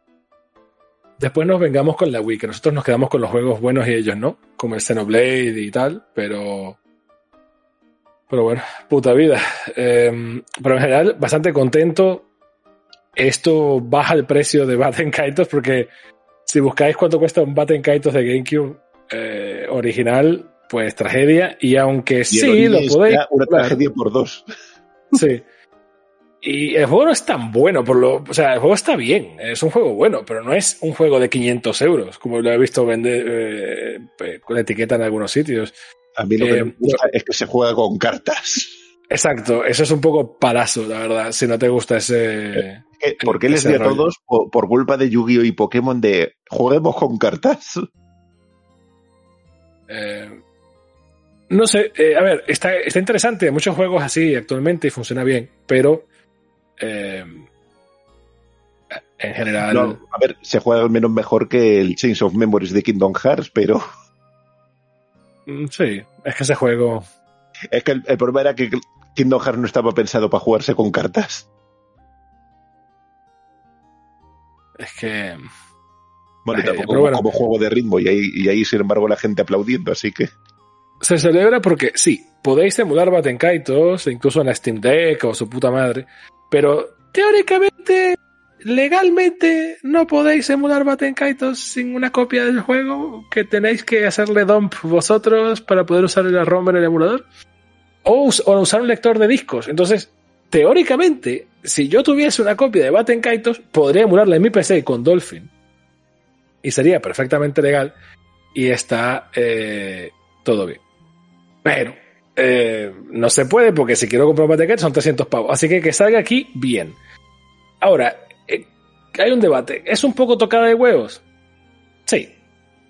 porque es solo un HD remaster medio me. Que también es verdad que para la saga que es, no vale la pena. Eh, demasiado, también. Eh, porque. Tragedia. Entonces, bueno, pero se celebra, me, me, todo bien. Este, sí me hubiese gustado que saliese ya, pero sale en, en verano. Se ve que este no, no tiene Nintendo cosiendo durante dos años.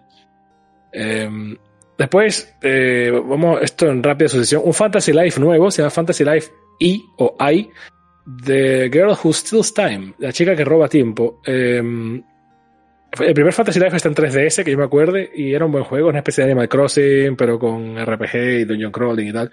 Este puede estar interesante. La estética te tiene que gustar, porque es, es lo que es.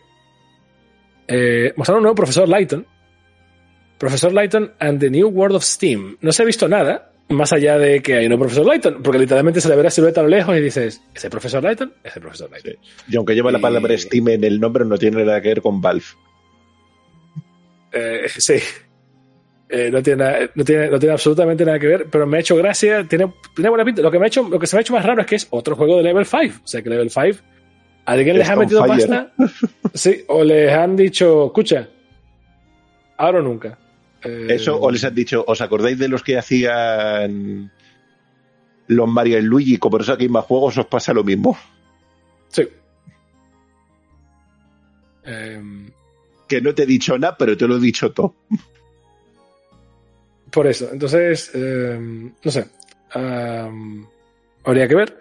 Se agradece. Mario Kart 8 Deluxe tiene, o Deluxe tiene más DLCs. La Wave 4 ha metido a Birdo, que me, o a Birdo, me ha extrañado un huevo, eh, que Birdo ya no estuviese en el juego. De hecho, cuando la presentaron y tal, en plan, no, Birdo ha llegado, me he quedado como, espérate, ¿no estaba en el Mario Kart? Y he tenido que ir a ver y es como, no, no estaba en el Mario Kart. O sea, que me, me está diciendo que han preferido meter a Mario de oro y a Peach de oro rosa y a Mario gato y a Peach gata que a Birdo.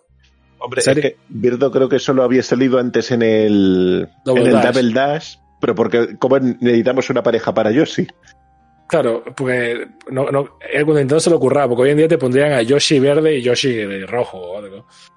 Eh, Bueno, en el, en el caso del Mario Kart del Advance, si jugabas al multijugador con un solo cartucho, eran los Shy Guy de colores los que te dejaban escoger. Sí, es verdad. Es verdad que me parece que tiene sentido que hayan metido a, a Birdo, porque claro, están, esta es la actualización de Double Dash, básicamente. Así que, bueno, pero tendría que ver las pistas en detalle, pero se huele mucho lo de que las pistas van a estar descuidadas otra vez. Y van. ¿cu- ¿Por cuál vamos ya?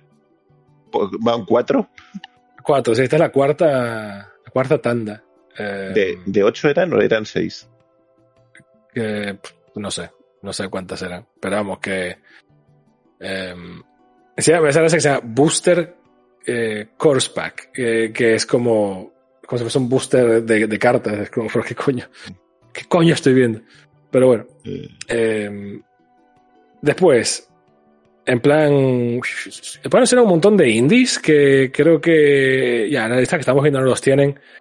Honestamente, por el tiempo que vamos ya en el podcast lo vamos a saltar, pero en general eran cosas con pinta interesante, supongo. Eh, Konami ha hecho un juego nuevo, que es un juego de béisbol que vale 99 céntimos, que es un juego que, una saga que en Japón tiene algo de popularidad, pero el resto del mundo le chupa un huevo, por eso la ponen a 99 céntimos. hombre, igual a los Eh, americanos que son más del béisbol les gusta, pero bueno.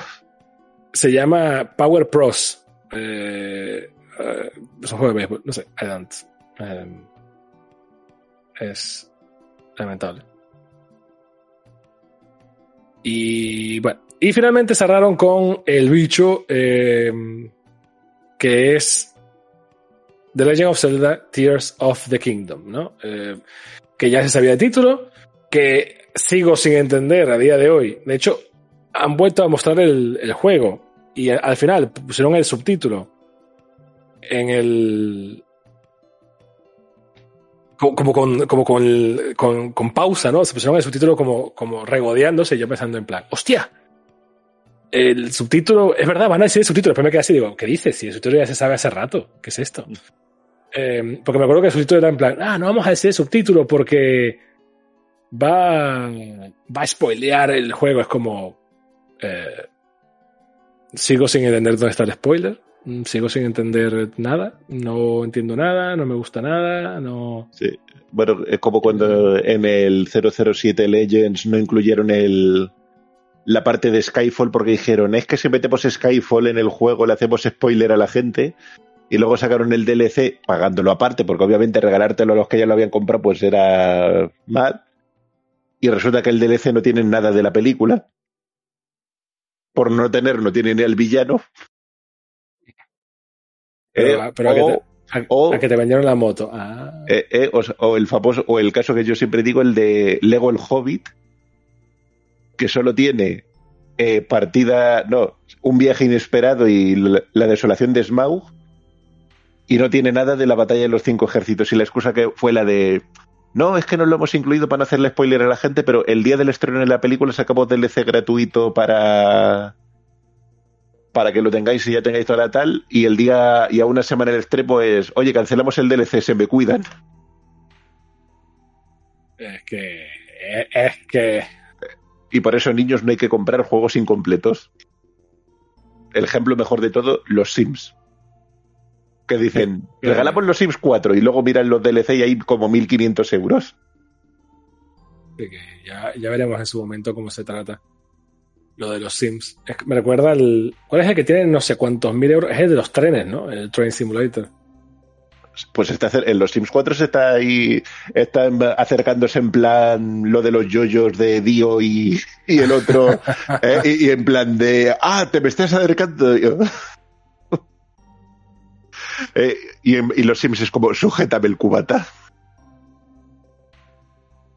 es que mm, no podrás quejarte hemos hablado de yoyos sí sí no se celebra yo siempre que sale de yoyo todo bien la verdad es que tengo que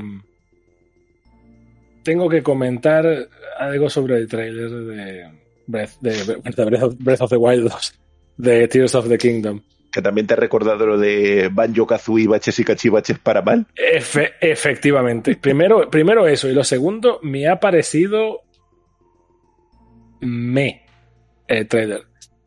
Y. Y joder. Eh, Dios sabe que soy un fanboy de Zelda.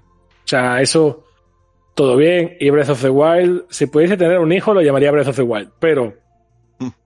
eh, el trailer me ha dejado muy frío. O sea, la música, la edición, como que me estaban como contando algo en plan. ¡Buah, qué épico! Y y es como, no se siente muy épico, no. Me acuerdo que el trailer de Breath of the Wild con la música que era como, ¡buah, loco! De hecho, el primero que tenía la música esa como más pausada, que era como, ¡what! Es una nueva vibe. Y el segundo que tenía ah, las cutscenes y a Zelda llorando y tal, mientras tocaba el tema de Zelda de este juego, era como, era como, ¡buah, loco! ¡Qué puta locura de trailer! Este lo he visto y ha sido como, ok. Entonces, es una expansion pass, ¿no? Para Breath of the Wild, entiendo. Em, y la, verdad. Yo, cuando lo veía pensaba, ¿y esto no podríais haberlo sacado como un DLC o un pack o algo? Sí, no sé, o sea, este juego, yo te digo, como he dicho, lo compro porque soy una perra de, de Breath of the Wild, de Zelda en general, pero. Eh, no, o sea, he visto que tiene una vaina parecida a eh, lo de Banjo Kazooie. Y eso me ha hecho gracia porque es como, uh, vamos a usar el sistema de físicas de Breath of the Wild para hacer vehículos como en Banjo Kazooie. Uy, esto puede ser interesante. Me parece muy bien. Y, pero lo que digo, el trailer de la presentación, todo bastante me. Encima es como, oh, Link tiene un brazo nuevo, ¿qué tal? Es como, supongo. Encima al final anuncian edición coleccionista que tiene bastante, cosas bastante me, la verdad. Y un amigo y automáticamente me empezó, a, me empezó a subir la tensión arterial porque ya sabemos cómo funciona esto. Nintendo va a lanzar tres copias. Eh, y es como, te, eh, te, digo, Wallapop, mil anuncios y tal ya están llenas de ediciones coleccionistas para revender. Sí, eh, y yo las he estado cazando y no he visto ni una. O sea que. Y Dios sabe que yo la quiero para mí y para frotarla contra mi cuerpo varonil y disfrutar el juego, pero no. Em, así que. Em, no sé. Me lo voy a comprar. Pero duda. A ver. Este juego va a ser una prueba de fuego porque sale el 12 de mayo, nos falta mucho entre comillas, pero me, me preocupa. Eh, porque es curioso.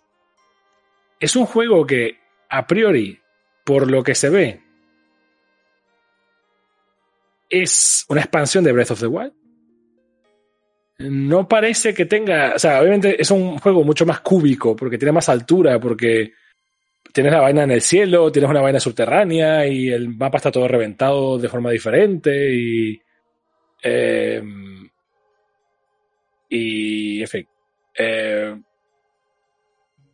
pero no se siente, o sea, el juego tiene que ser bueno. ¿Por qué? Por dos motivos. O sea, eso ya soy yo suponiendo. Por dos, porque la jugabilidad es más o menos la misma con los vehículos de Banjo Kazooie, por lo que veo y tal. Eh,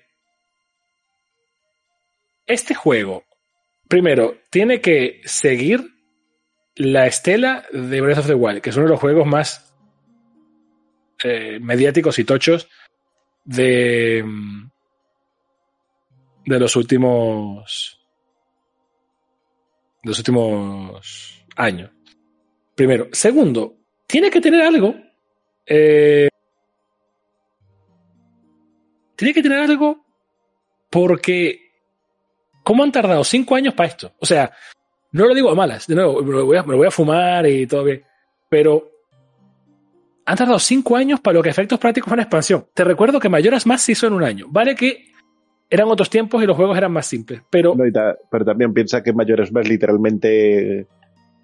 Digamos, copiaron y pegaron el motor gráfico y reutilizaron animaciones y, y modelado. Que... Estás, describiendo, estás describiendo Tears of the Kingdom. Sí, pero es que también piensa que esto nos podría llevar a pensar en la maldición de la secuela de Zelda, de primer de Legend of Zelda, juego muy bueno tal, llega a Zelda 2, intentan darle una vuelta de tuerca, sale mal y digamos que al Into de Pase posteriores vuelven a la fórmula del original, ¿no? Luego Ocarina of Time te reinventa la saga para el 3D, sienta las bases de cómo tienes que hacer las cosas, llega a mayores más, tiene que darle la vuelta y no es mal juego, pero sale mal y, digamos que llega y Wind Waker y posteriores pues vuelven al no no no nos seguimos el la senda de Ocarina, ¿no? Llega Breath of the Wild, te, te, enseña cómo hacer un Zelda de mundo abierto y ahora tenemos Tears of the Kingdom que visto los eh, visto los, antecedentes uno podría pensar, ¿no? De estoy teniendo un déjà vu por tercera vez por eso, pero lo que me extraña es, y lo digo, o sea, yo sé el trabajo que, implica un videojuego, no quiero que suene que estoy en plan, ¡ah, facilito! Eso es lo que me tiene curioso, o sea, el mapa, la jugabilidad, todo, o sea, tiene que tener cosas muy diferentes para haber tardado cinco años, vale que hubo dos de pandemia, pero cinco años para hacer algo que no parece estar tan lejos de Breath of the Wild. A ver, una cosa que se hace en el trailer es que muestran bastantes mm, voces o, o semi-voces Em, que es como para decir, ¿os acordáis que os quejabais de que Breath of the Wild solo tiene cinco voces? Pues hemos hecho más, ¿sabes? Es en plan, vale. La verdad es que si se le ocurran y tiene más mazmorras y más no sé qué y tal, pues sí, igual me como mis palabras y tal. Con de los eh, vehículos parece que... Es que eh, el original que tenía 100 mazmorras o eran 80. Eh, creo que eran 88, no, o 100 puede ser, que eran las mínimas morras estas de las. Pues sí, pero es que, digamos, tenías, el castillo, las cuatro bestias divinas, que eso eran, digamos, mazmorras clásicas de Zelda, y luego tenías, como digo yo, 100 insultos a la inteligencia. Hmm. Por eso, el, la, las mazmorras de Breath of the Wild son un poco simplonas. Eh, Joder. Porque. Eh, es que recuerdo que había una, por ejemplo, de que entras en la mazmorra y literalmente tienes que irte a un sitio a, controlar un laberinto donde cae una bola para que, llevar la pelota a la salida. Bueno, pues literalmente cuando vi que donde caía la bola dije, espérate, voy a hacer una prueba. Dejé caer la bola y cuando iba a caer la bola de nuevo giré el tablet tomando eh, 180 grados. Exacto. Y literalmente la bola cayó a tres movimientos de la salida. Sí. Y me quedo con cara de, ¿en serio? Sí, sí. Me ha parecido. me ha parecido genial. Me parece. Eh, eso, ese es el problema y la ventaja. Yo entiendo que Breath of the Wild solo tenía mazmorras. Las mazmorras grandes, las bestias, eran un poco me. Y los bosses también eran un poco me. Y, y los templos todos eran un poco simplones. Porque ese es el problema de un juego donde tienes 100% libertad. Bueno, menos el tutorial, pero. Que como puedes hacerlo en cualquier orden, y no es un juego que tenga autolevel como Skyrim, pues. Bueno, aunque sí tenía una especie de autolevel, porque los enemigos como que iban cambiando según. Pero la cuestión es que las mazmorras en sí mismas no tienen autolevel. O sea, que tienen que estar todas hechas para que tú en cualquier momento puedas ir. Y, y tú en cualquier momento tienes siempre las mismas herramientas, que son los poderes del tablet. Que por cierto, en esa entrega se ve en uno de los concept arts eh, que, que Zelda tiene un tablet que es literalmente una Switch. Eh, sí, o sea que se mantiene la, la tradición. No sé, en general, como digo, fe plena, si han tardado cinco años sin cambiar la base visiblemente, por lo menos, significa que en lo que a diseño y tal se refiere, tiene que estar tochísimo. Y por eso me emociono.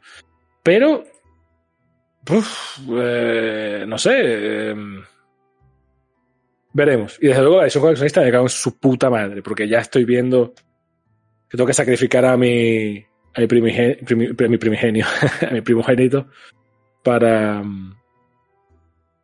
Ah, pues ¿qué vas a decir vender un riñón y parte del otro? No, a ver, es que ese es mi problema con estas cosas. Yo me gustaría tener la edición, pero si alguien la, la vende en plan Ah, no, que te la vendo por 200 euros.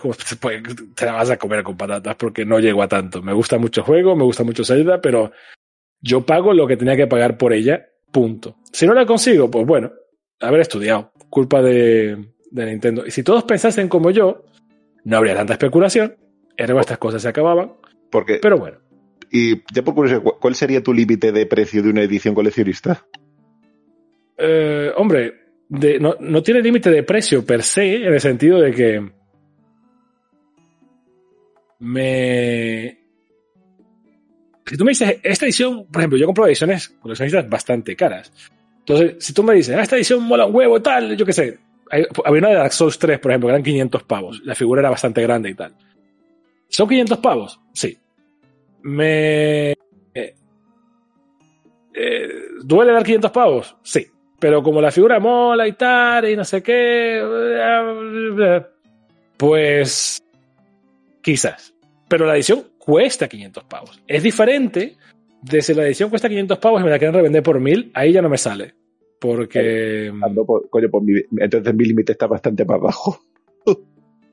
No, no, pero estoy hablando de ese caso que es la edición más cara que recuerdo, sin ser esas ediciones exageradas en las que te daban un coche y no sé qué.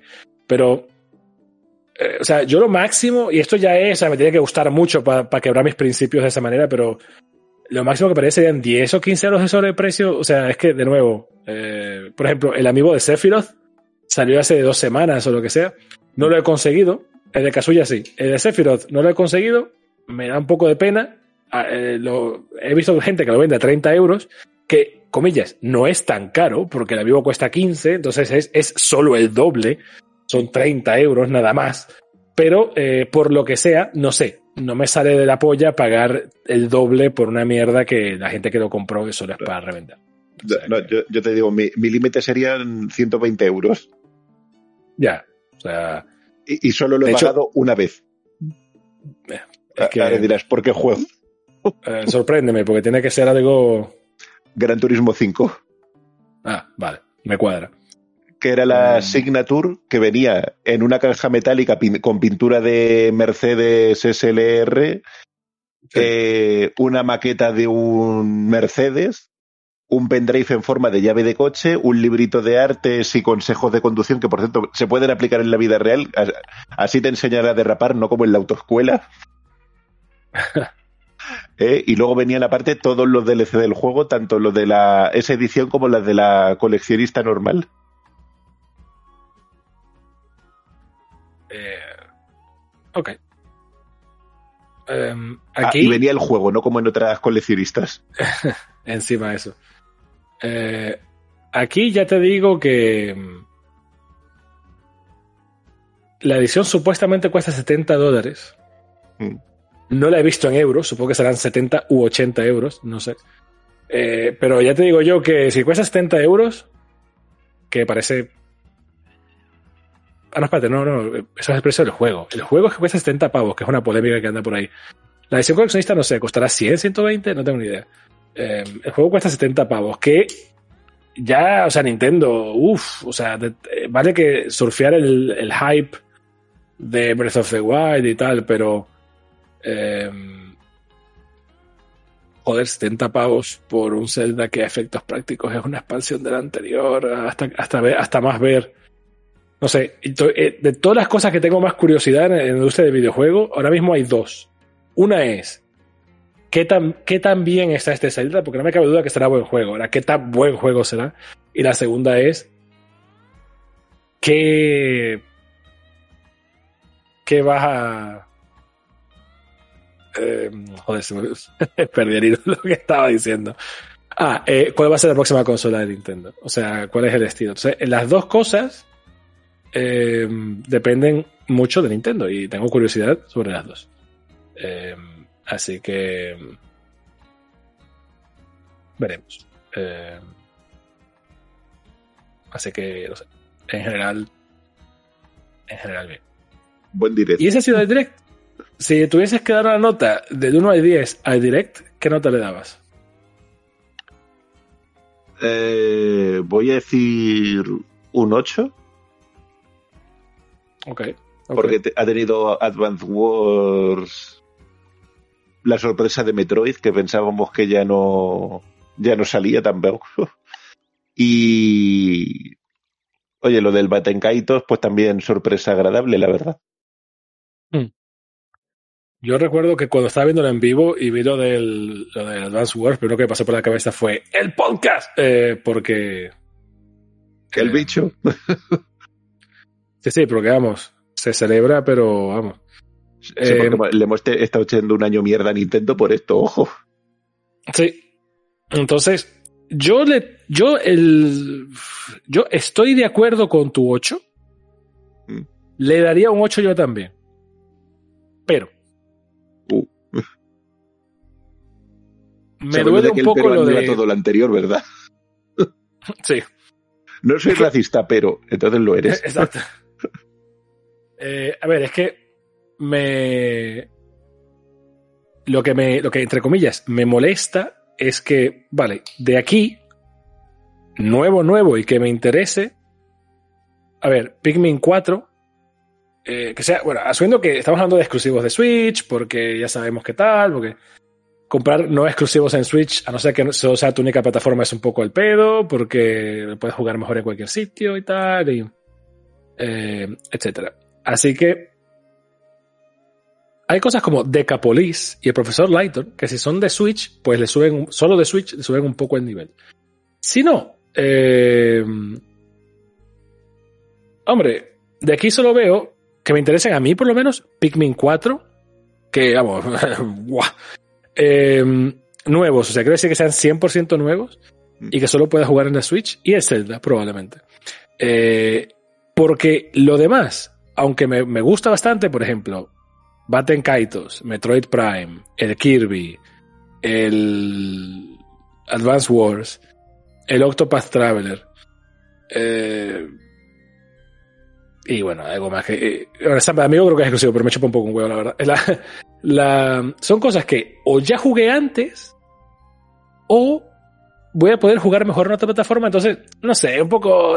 Como presentación sí le doy un 8. Como vaina de persona que usa la Switch para lo que solo me da la Switch, me toca un poco la polla que mitad de lo que hemos visto, bueno, más de la mitad de lo que hemos visto que nos interesa, sean sea, sea fritanga. Porque Advance Wars, eh, Kirby, Metroid y Batten Kaitos, pues son fritanga. Quizás son fritanga de buena calidad, eh, quizás sean de mala calidad, pero fritanga, al fin y al cabo. Entonces yo le voy a dar un... Ah, yo le voy a dar un 6. Eh, porque se nota que es el último... El último gran... Año de Switch. Sí, me parece a mí. Y ya Nintendo salió por una noticia diciendo, bueno, ya sabemos que esto no va a vender como antes. Este va a ser el último año que vende bien y tal. Y bueno, ya está visto que no da para mucho más. Pues de que estábamos también con la Switch, eh, el GoldenEye salió en Switch y en 360. Y digamos que los dos lo hace, no, ninguno de los dos lo hace bien, porque a ver, hay, a ver, sí, hay fallos, pero que son fallos de la versión original que no lo han, que no lo van a arreglar porque en ambos casos es emulación. Pero es que encima lo curioso es que en vez de meter la ROM original a pelo, esta gente ha cogido la, esa ROM. En el caso de Nintendo solamente han eliminado el, el emulador de Spectrum que había dentro y los Bond anteriores a Brosnan porque por alguna razón los dejaron dentro aunque no eran accesibles mediante métodos normales. Pero es que en el caso de Microsoft también han tenido que quitar todas las referencias a Nintendo por motivos obvios. Y digamos que como es corre emulado, pues tiene sus limitaciones de solo corre a, a 30 y tiene ciertos efectos gráficos que en el original pues estaban bien y en este han desaparecido y que básicamente el consenso es que la versión buena es el remake cancelado para la 360. Mm, ok. Terrible, ¿verdad? Me parece. Me parece Lemon Table. Eh, y es de esas cosas que no entiendo muy bien por qué. Eh, es, digamos, de que el. De que, a ver, trabajar con la franquicia de James Bond es un infierno. De normal, porque los de. La gente que tiene los derechos que son Ion Production son muy proteccionistas con la marca. Pero es que encima, cuando se trata de GoldenEye, tienes que llegar a un acuerdo con, ellos y con Nintendo. Porque Nintendo también puso pasta para, ese, para el tema distribución del juego. Eh, para, para que te una idea de, de, ¿Sabes por qué 007 Legends metió escenas de las distintas películas de Bond, pero en todas metió Daniel Craig? Porque licencia, ¿no? Porque no pueden tener licencia de la anterior o algo así. No, porque según los de Ion, por consistencia de la marca, solo puedes usar al Bond en activo de ese momento. Ah, bueno, vale, vale, sí, sí, por eso. Pero entonces ahora me dirás, pero espérate un momento. Electronic Arts sacó juegos de James Bond con Brosnan, pero luego cuando sacaron el de Desde Rusia con Amor salió Sean Connery. Y te digo, sí, pero porque digamos que ahí se les alinearon los astros porque por un lado habían despedido ya a Brosnan de Bond después de aquella maravillosa película llamada Muere otro día. Y por otro lado, todavía no habían, escogi habían escogido el siguiente Bond, por lo que como les pilló en tierra de nadie, dijeron, no vamos a pagar el que acabamos de despedir, pero tampoco tenemos aún una cara para poner en su lugar, así que os dejamos poner a, a Sean Connery. De hecho, te digo, eh, el GoldenEye original, el de Nintendo 64 en la ROM tiene a Sean Connery, a George Lazenby, a Roger Moore y a, y a Brosnan. Y cuando se le llenaron a los de Ion Production, entraron en cólera diciendo que no, que no, que no, que no. Que el Bond en activo era Brosnan y que solo podían usar a Brosnan, que no, que no autorizaban a meter a los otros Bond en el juego. antes de que se me olvide, y, y sabiendo que. ¿Y, y sabes cómo lo celebraron? Pues. Quitándole la skin, no sé ni puta idea. No, a ver, en el juego final lo quitaron, pero decidieron echar entre todos los de Red una, un deathmatch, cada uno controlando a un Bond distinto, y dijeron, el primero que llega a 100 gana. A 100 muertes. Wow. Y estuvieron como, creo que dijeron 12 horas jugando. Y por cierto, ganó el que controlaba a Timothy Dalton. Porque, claro. Porque es el Bond de la acción. Este es el Bond bueno. Em, No como Aprovecho. Roger Moore, que era el Bond de la comedia. aprovecho y te pregunto antes de que se, antes de que se cierre el podcast. ¿A Ash cómo le va? Eh, pues lo comenté en el foro. eh, eh, los capítulos nuevos están siendo soporíferos. Es No. decir, son de 11 capítulos, llevamos ya 5 que podríamos considerar ¿no? el Ecuador. Y es que son, digamos, cada capítulo son historias independientes, pero es que son historias que huelen a relleno, que tira para atrás, que, que, que ya, es decir, tienes el primer capítulo de Ash cuidando a Latias, pero es que luego tienes uno con Misty que, para que capture un Pokémon, que luego de- salvando en el capítulo 5 luego no lo ha vuelto a usar. Luego tienes un capítulo 3 donde aparecen Brock y el chico de de blanco y negro, el que le acompañó durante el viaje, que nunca me acuerdo del nombre. El que cocinaba y tal. Sí. Eh, bueno, será que eh, Todd, ¿no? O algo así. El, de- el del pelo verde, joder. Ah, de pelo verde, ni puta idea. Eso ya me pilla afuera. Pero sí, Sí. el, el Brock de la nueva generación. Sí. Sí, pues se lo encuentran, pero que luego van a una carretera y eh, Misty, Ash, cada uno por un lado, van ellos juntos y él tira por otro camino como cuando en el capítulo donde se separaron al final de Yoto, en plan fanservice.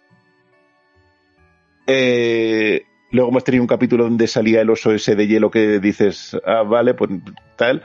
Y luego hemos tenido uno del escuadrón Squirtle donde se ha visto que Squirtle ha desarrollado un poco de ego, bastante.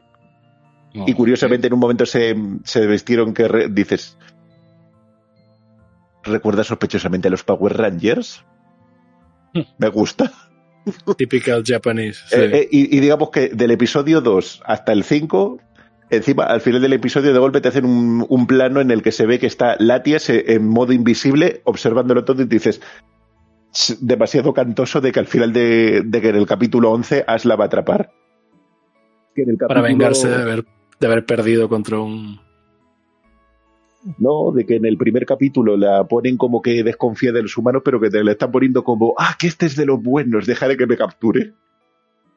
Sí, a ver si es maestro Pokémon antes de que. Eh, y te digo, lo- se, se han filtrado títulos de, ca- de capítulos futuros y es que, de- lo dicho, cada vez huele más a rellenuto. Que como mucho a lo mejor deciden de- reservarse los dos, tres capítulos finales para contar una historia un poco más elaborada, pero que hasta ahora son eso, capítulos que cada uno por separado te cuenta una historia, pero que tampoco están pasando gran, grandes cosas que, que dices, coño, se supone que, esta, que este es el as campeón del mundo, ¿no? Sí, pero le, le habrán reseteado el cerebro para variar. Siempre le resetean el cerebro entre, Que por cierto, encima, uno de pues por ejemplo, uno de los capítulos que van a sacar es literalmente la disolución del equipo Rocket. No, no del equipo Joder. Rocket en sí, sino de del trío De que que-. Sí, de los de siempre. Y tú, ya casi lo hicisteis en esta de viajes. Que luego los volvieron a juntar. Y aparte que ellos ya son más buenos que otra cosa, porque ya. Ya Sí, porque- apoyan a Ash y toda la pesca, o sea que. Porque yo creo que se han dado cuenta de que no le van a ganar nunca. Sí. Es en plan de cómo vamos a ganarle si es literalmente el tío más poderoso del mundo. Y sin embargo, fíjate, al principio de viajes medio desarrollaron de que iba a haber, de que el Team Rocket como que se iba a poner las pilas, ¿no? Y que había una segunda al mando de Giovanni que iba a dar guerra y al final salvando un par de capítulos que, luego que luego fueron torpedeados por Jesse, James y Meowth, el resto del tiempo luego no, no se han acordado de ese, de ese concepto. Mm. Pero vamos, que bastante bastante olvidable y dices, joder, pues me- me- me estoy deprimiendo. pues, Es decir, lo vendíais como que iba a ser un viaje épico de Ash para descubrir lo de ser un maestro Pokémon y me da que, que al final no va, va a ser nada. Al final, para variar, Ash se va a quedar en, en, en tierra de nadie y a toda por culo la bicicleta. Eh, bueno, literalmente, porque todo lo que empezó este viaje fue una bicicleta, recordemos. Em, la famosa bicicleta de Misty que, que Ash le roba. Sí, que le encima le dijo prestada. que se la tenía que pagar, pero que luego, en un momento determinado, llegó la enfermera yo y dijo, no, te la he reparado y tú, pero entonces al final se la pagó o no. Me parece muy gracioso que la enfermera Joy haya reparado una bicicleta que estaba achicharrada. eh, estaba hecha mierda la bicicleta, toda negra y, Sí, o sea, y, y sobre todo que técnicamente tardó dos, tres años en reparársela. sí, supongo que mandó a buscar otra porque es que no. A mí lo que me hace gracia es de que, que, que esto me pone un poco la cabeza. Resulta que técnicamente la madre de Ash sí tiene un trabajo, que no es ama de casa 24-7. Sí. ¿Cuál dirías que es su trabajo? Eh, profesora, o no sé. Pues supuestamente tiene un restaurante. ¿What? Y de hecho, supuestamente, cuando ve en el primer capítulo de Pokémon, los que salen a animar a Ash, supuestamente son los clientes habituales del restaurante. Ah, amigo. Pues sí que está bien frecuentado el restaurante. ¿no? Y supuestamente eh, la madre de Ash conoció a- en ese restaurante al padre. Y supuestamente, El según, según el guionista original, la idea era que en algún momento revelaran de que el padre de, tuvo, digamos que la madre le dio el ultimátum, ¿no? De o tu viaje Pokémon o tu familia y dijo, ah, pues mi viaje Pokémon. Para justificar que luego nunca no hayamos vuelto a ver al padre de Ash. Ya se ve que, ya se ve a quién sale Ash con lo de, bueno, a tomar por culo, voy a ver mundo. Adiós y. Y nunca más. ¿Qué? Y, eh, y encima ahí se te demuestra lo de que la madre de Ash trabaja porque dice, oye, cada vez que cambia de región le compra ropa nueva, porque sí. Sí. Bueno, también le sale barato porque solo le tiene que comprar un, un kit de ropa por, por viaje. Porque nunca Sí, se le cambia. también se le ve que le, bueno, que en el primer capítulo comentaba lo de la ropa interior y demás. Sí, supongo que eso sí, eso sí se lo cambiará, pero de resto está siempre con la misma, el hijo puta. Claro que también, fíjate, Eh. piénsalo. Pikachu le lanza un impactruno a Ash y le, carbon- y le deja carbonizado, pero luego se sacude un poco y vuelve a estar sin problema, pero la bicicleta de Misty necesitó como tres años para repararse. Porque A mí que me lo explique. era un impactureno tocho, ¿sabes? Y claro. No sé. En fin. Eh, habrá que ver. Habrá que ver cómo, cómo termina, cómo cierra. Pero lo que sí termina y cierra es este episodio de Si no sabes, Paco te metes. Que se lo ha comido. Se lo han comido dos vainas en Nintendo Direct. O sea, es que. eh, y, Sí. y ni siquiera hemos tocado todos los temas de Nintendo Direct, pero Y ni Eh, siquiera hemos tocado el otro tema que era la guarrada de Netflix.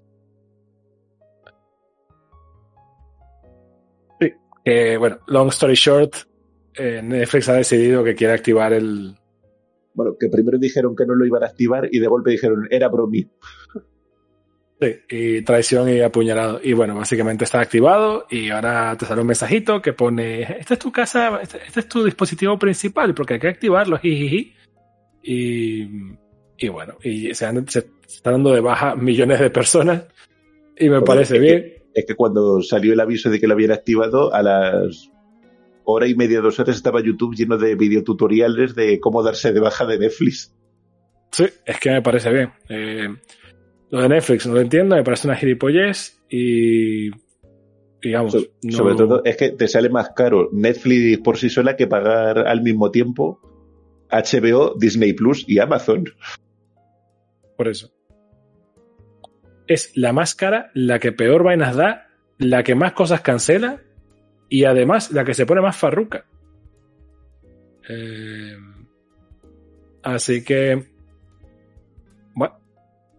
eh, a ver si se, a ver si les explota y reculan Porque como no reculen y digan que ha funcionado, las demás van a hacer lo mismo, porque las demás van subiendo de precio poco a poco, porque esto es como todo, te lo ponen barato al principio, después te lo van subiendo. Sí, pero, pero es que encima, eh, esta prueba ya la hicieron en Latinoamérica y les salió mal y ahora la han sacado para España, Portugal, Italia y creo que Canadá. Y dice, pues claro, porque si en la primera prueba salió mal, en la segunda va a salir bien, ¿verdad? Sí, va. Van.